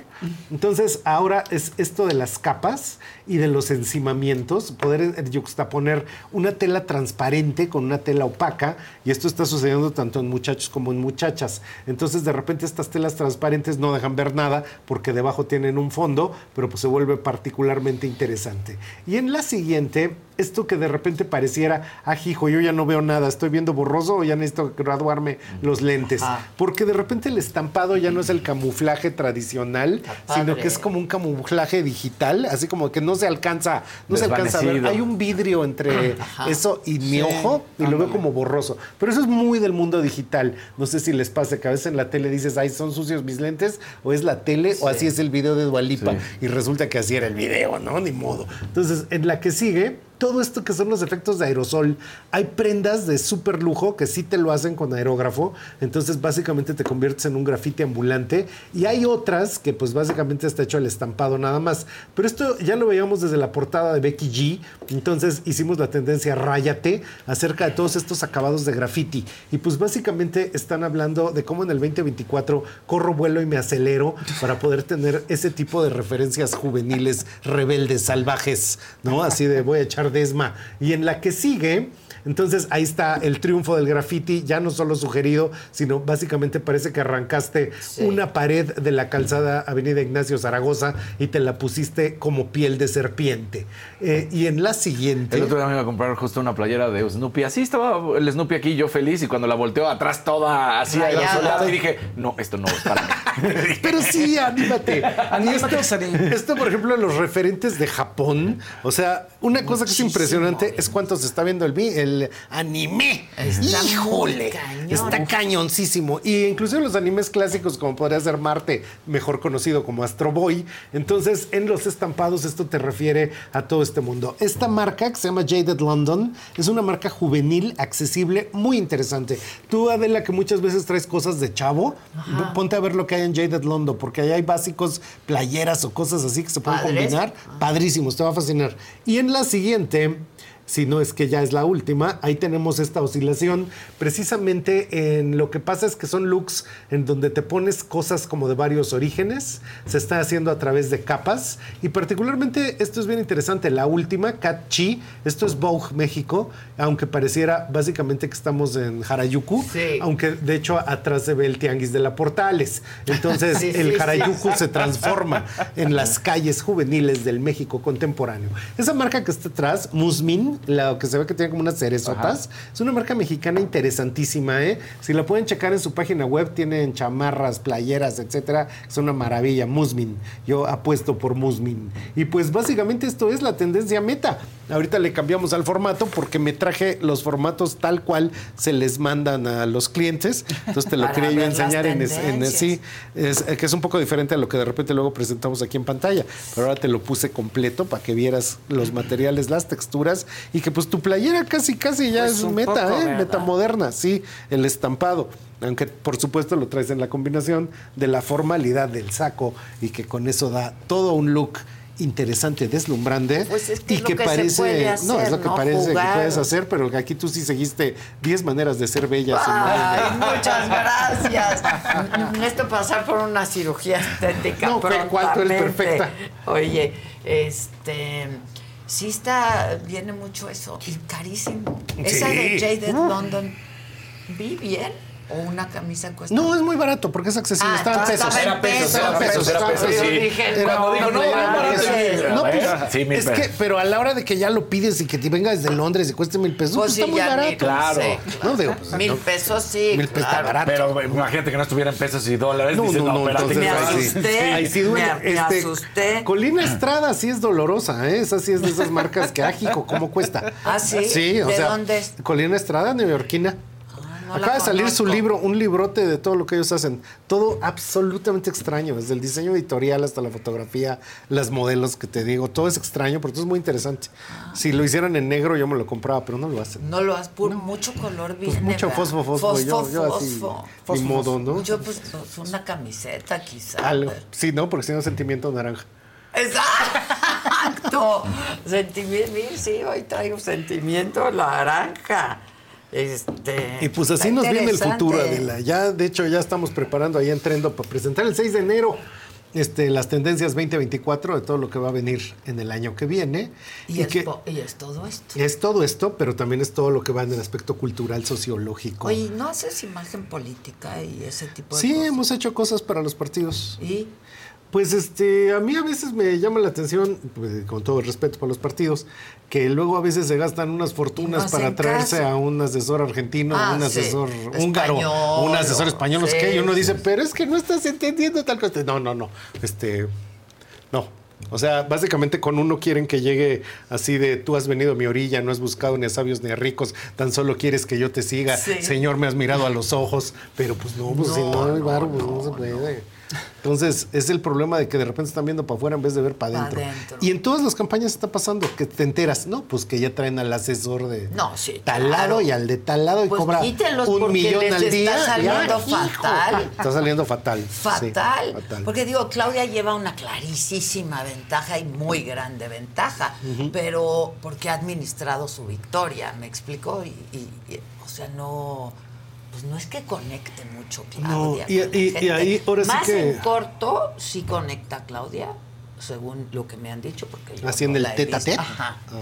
Este, pues que en, en multitudes, ¿no? Pues vi que ahora este, tiene su podcast, cosa que me sorprendió mucho. Está bien. Pero es muy curioso porque es así como el tipo de formato de programa mañanero. Ajá. O sea, de la mañanera Sí, al podcast sí, sí. solo faltaba un paso, ¿no? Exacto. Y algo que en el tema que nos ocupa, yo desde que tengo uso de razón recuerdo a Xochitl en el más puro estilo Beatriz Paredes, en el más puro estilo Frida Kahlo, vestida de ropa mexicana. sí. Y ahora Pero yo no me acuerdo de, de- de la Chainbaum vestida de No. ropa mexicana como ahora ya. Yo de verdad ya anda bien así. con sus pantalones de mezclilla y su camiseta. Sí. Siempre ha sido Sí. esa Claudia. Siempre fue de esa manera. Siempre fue a así. veces lo formaliza como un traje guinda que utilizó Exacto, muy buen traje guinda, pero de repente Pero cuando le sube mucho al guinda. folclore, es así de, oye, esto no es, eres tú. No eres tú. Y en ningún lado dice que una mujer en política inmediatamente se tenga con- que convertir en un factor No, no. folk. O sea, si lo has hecho toda tu vida bien. Beatriz Paredes sería Sí, raro verla. verla con un traje algo que no. Ajá, sí que sería así de No, Dios mío, ¿qué está pasando? incluso Xochitl, si se ha llegado a usar, a mí me Pero lo dijo muchos años han estado así. Pues sí, Sí. pero La que Claudia, Claudia, ¿no? exacto. Claudia sus Ajá. pantalones de mezclilla y, Y su, camiseta su y aspecto formal creo que lo puede recalcar. Y eh, también esto que tiene como un porte pues, muy delgado, muy, Claro. muy embaradita. Entonces eso se le ve bien la ropa que siempre había usado. Que siempre había usado. Es- evidentemente eso es de asesor político. Pues, bueno, en Ponte fin. el huipil. Ponte el huipil. Ahora que avancen más las campañas, hay que echarnos uno de moda de, Sí, que de además todos es ellos. bien padre. Sí, ah, de los políticos. Sí. No, pero hay cosas de, de nuestra, ¿no? Este cultura textil. Sí, sí, claro. son muy Pues. Y traídas a la época moderna son más padres todavía. Pero eso también cuidado, porque en otro sentido también habla del pasado. Claro. Eso Hay es que hablar de la modernidad. Sí, hay que hablar de lo moderno. Claro. En fin. Pues gracias como siempre, Muchísimas mi gracias, querido. Adela. Este, ¿la banda dice algo? Sí, ¿Qué? aquí. ¿Hay colores? Perdón, No hay colores. No, colores No, no, colores no hay. Pero Claudia tiene eh, carisma ni vestido de traje sastre. La verdad es que eh, yo tengo otros datos, soy el presidenta. Por aquí andan con ese tema, ya sabes, empezaron la, a salir. Es, es la banda. Exacto. Este, que está bien, está bien, cada quien vote por quien quiera. Y por quien más. pueda, Y pero que vote. Que voten. Y en lo que yo sí he insistido mucho es el voto diferenciado. Exactamente. Sí, por No favor. voten todo igual. Para que no haya carro No, completo. Para que no haya carro completo de ningún partido. Sí, ¿no? ¿no? O sea.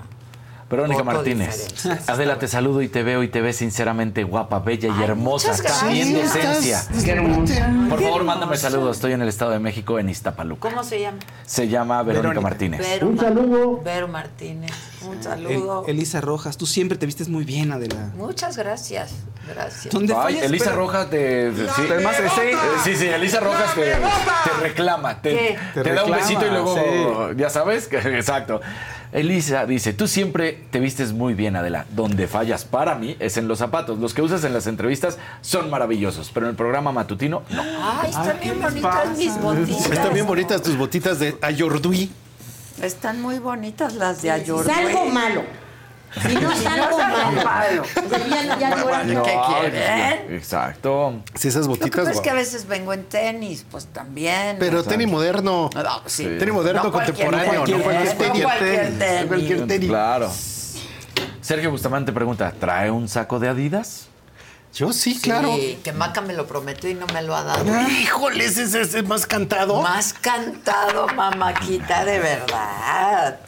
Bueno, pues muchas gracias a todos, a mi equipo, gracias a todos, muchísimas gracias a ustedes. Gracias, Adelita. Gracias, como siempre, que tengan un buen inicio de semana, que sea exitosa la semana, que lleguemos a los dos millones, ¿no? Sí, ya es hora de llegar a los ¿Cómo dos millones. vamos? ¿Cómo vamos? A ver. Número exacto, porque aquí nada más se ve redondeado. Sí, aquí está redondeado. Por favor, Lo que tú digas. por favor, ¿no? ¿Ah? Gracias. Ahora que si no le quieres dar el dato a la jefa, tú dilo. Exacto. ¿Cómo ves? Ya Venga me- el dato oportuno. Me han estado perdiendo el respeto. Estamos como a 60 mil. Sí, 60 mil. 59 mil. Banda, que se hagan hoy. Solo tienen que compartirnos. Sí. Sigan a la saga, sigan a la saga, sigan a la saga por YouTube. Y con eso yo creo que este mes, ¿no? Yo digo que sí. Yo digo antes que de que esta cierre. semana, ¿no? Ya, que esta Ah, semana. ay, no, es que estamos al final de De noviembre. noviembre. ya. Claro. Esta sí. semana. ¿Tú también crees que el año se acabó? ¿Verdad? Sí, Como no, todo yo- el yo- mundo. Está ¿verdad? muy cañón. La gente ya Sí. está en otra. Yo cierro la oficina el 8 de diciembre. Ah, ya. Ya, Gus, de Y él sí cierra un mes entero. Cierro un Y mes. regresas en- hasta Este, enero. El se- 8 de enero. Sí, jefe. Bien ahí. Y voy a hacer lo mismo, pero sin cerrar saga. Nada más me voy yo. Yo quiero hacer eso. Nada más dando ideas, Sí, ¿no? pero ellos están adelante y adelante y adelante, por eso son tendencia. ¿Dónde te seguimos, mi querido síganme, por favor, a través de Trendo México para saber todo lo que viene del acontecer de las tendencias de consumo en nuestro país. Y nunca se equivoca, ¿eh? Nunca. Nunca se. La verdad, nunca se equivoca. Y nosotros, pues ya saben dónde seguirnos. Si queremos llegar a los dos millones de seguidores Urge. esta semana en YouTube, hay como cosa suya. Hasta los que les caen mal, Exacto. manden. Porque me caen mal, te manden. Eh, Sí, que vengan para a criticar, pero que vengan. Exacto, para que haga vengan a coraje. Sí. Para que a hagan lo que coraje. sea, pero que vengan. Gracias, que tengan un gran inicio de semana y hasta mañana, 9 de la mañana. ¿Quién me lo dijo? A ver. Fiesta Americana Travel Tea presentó.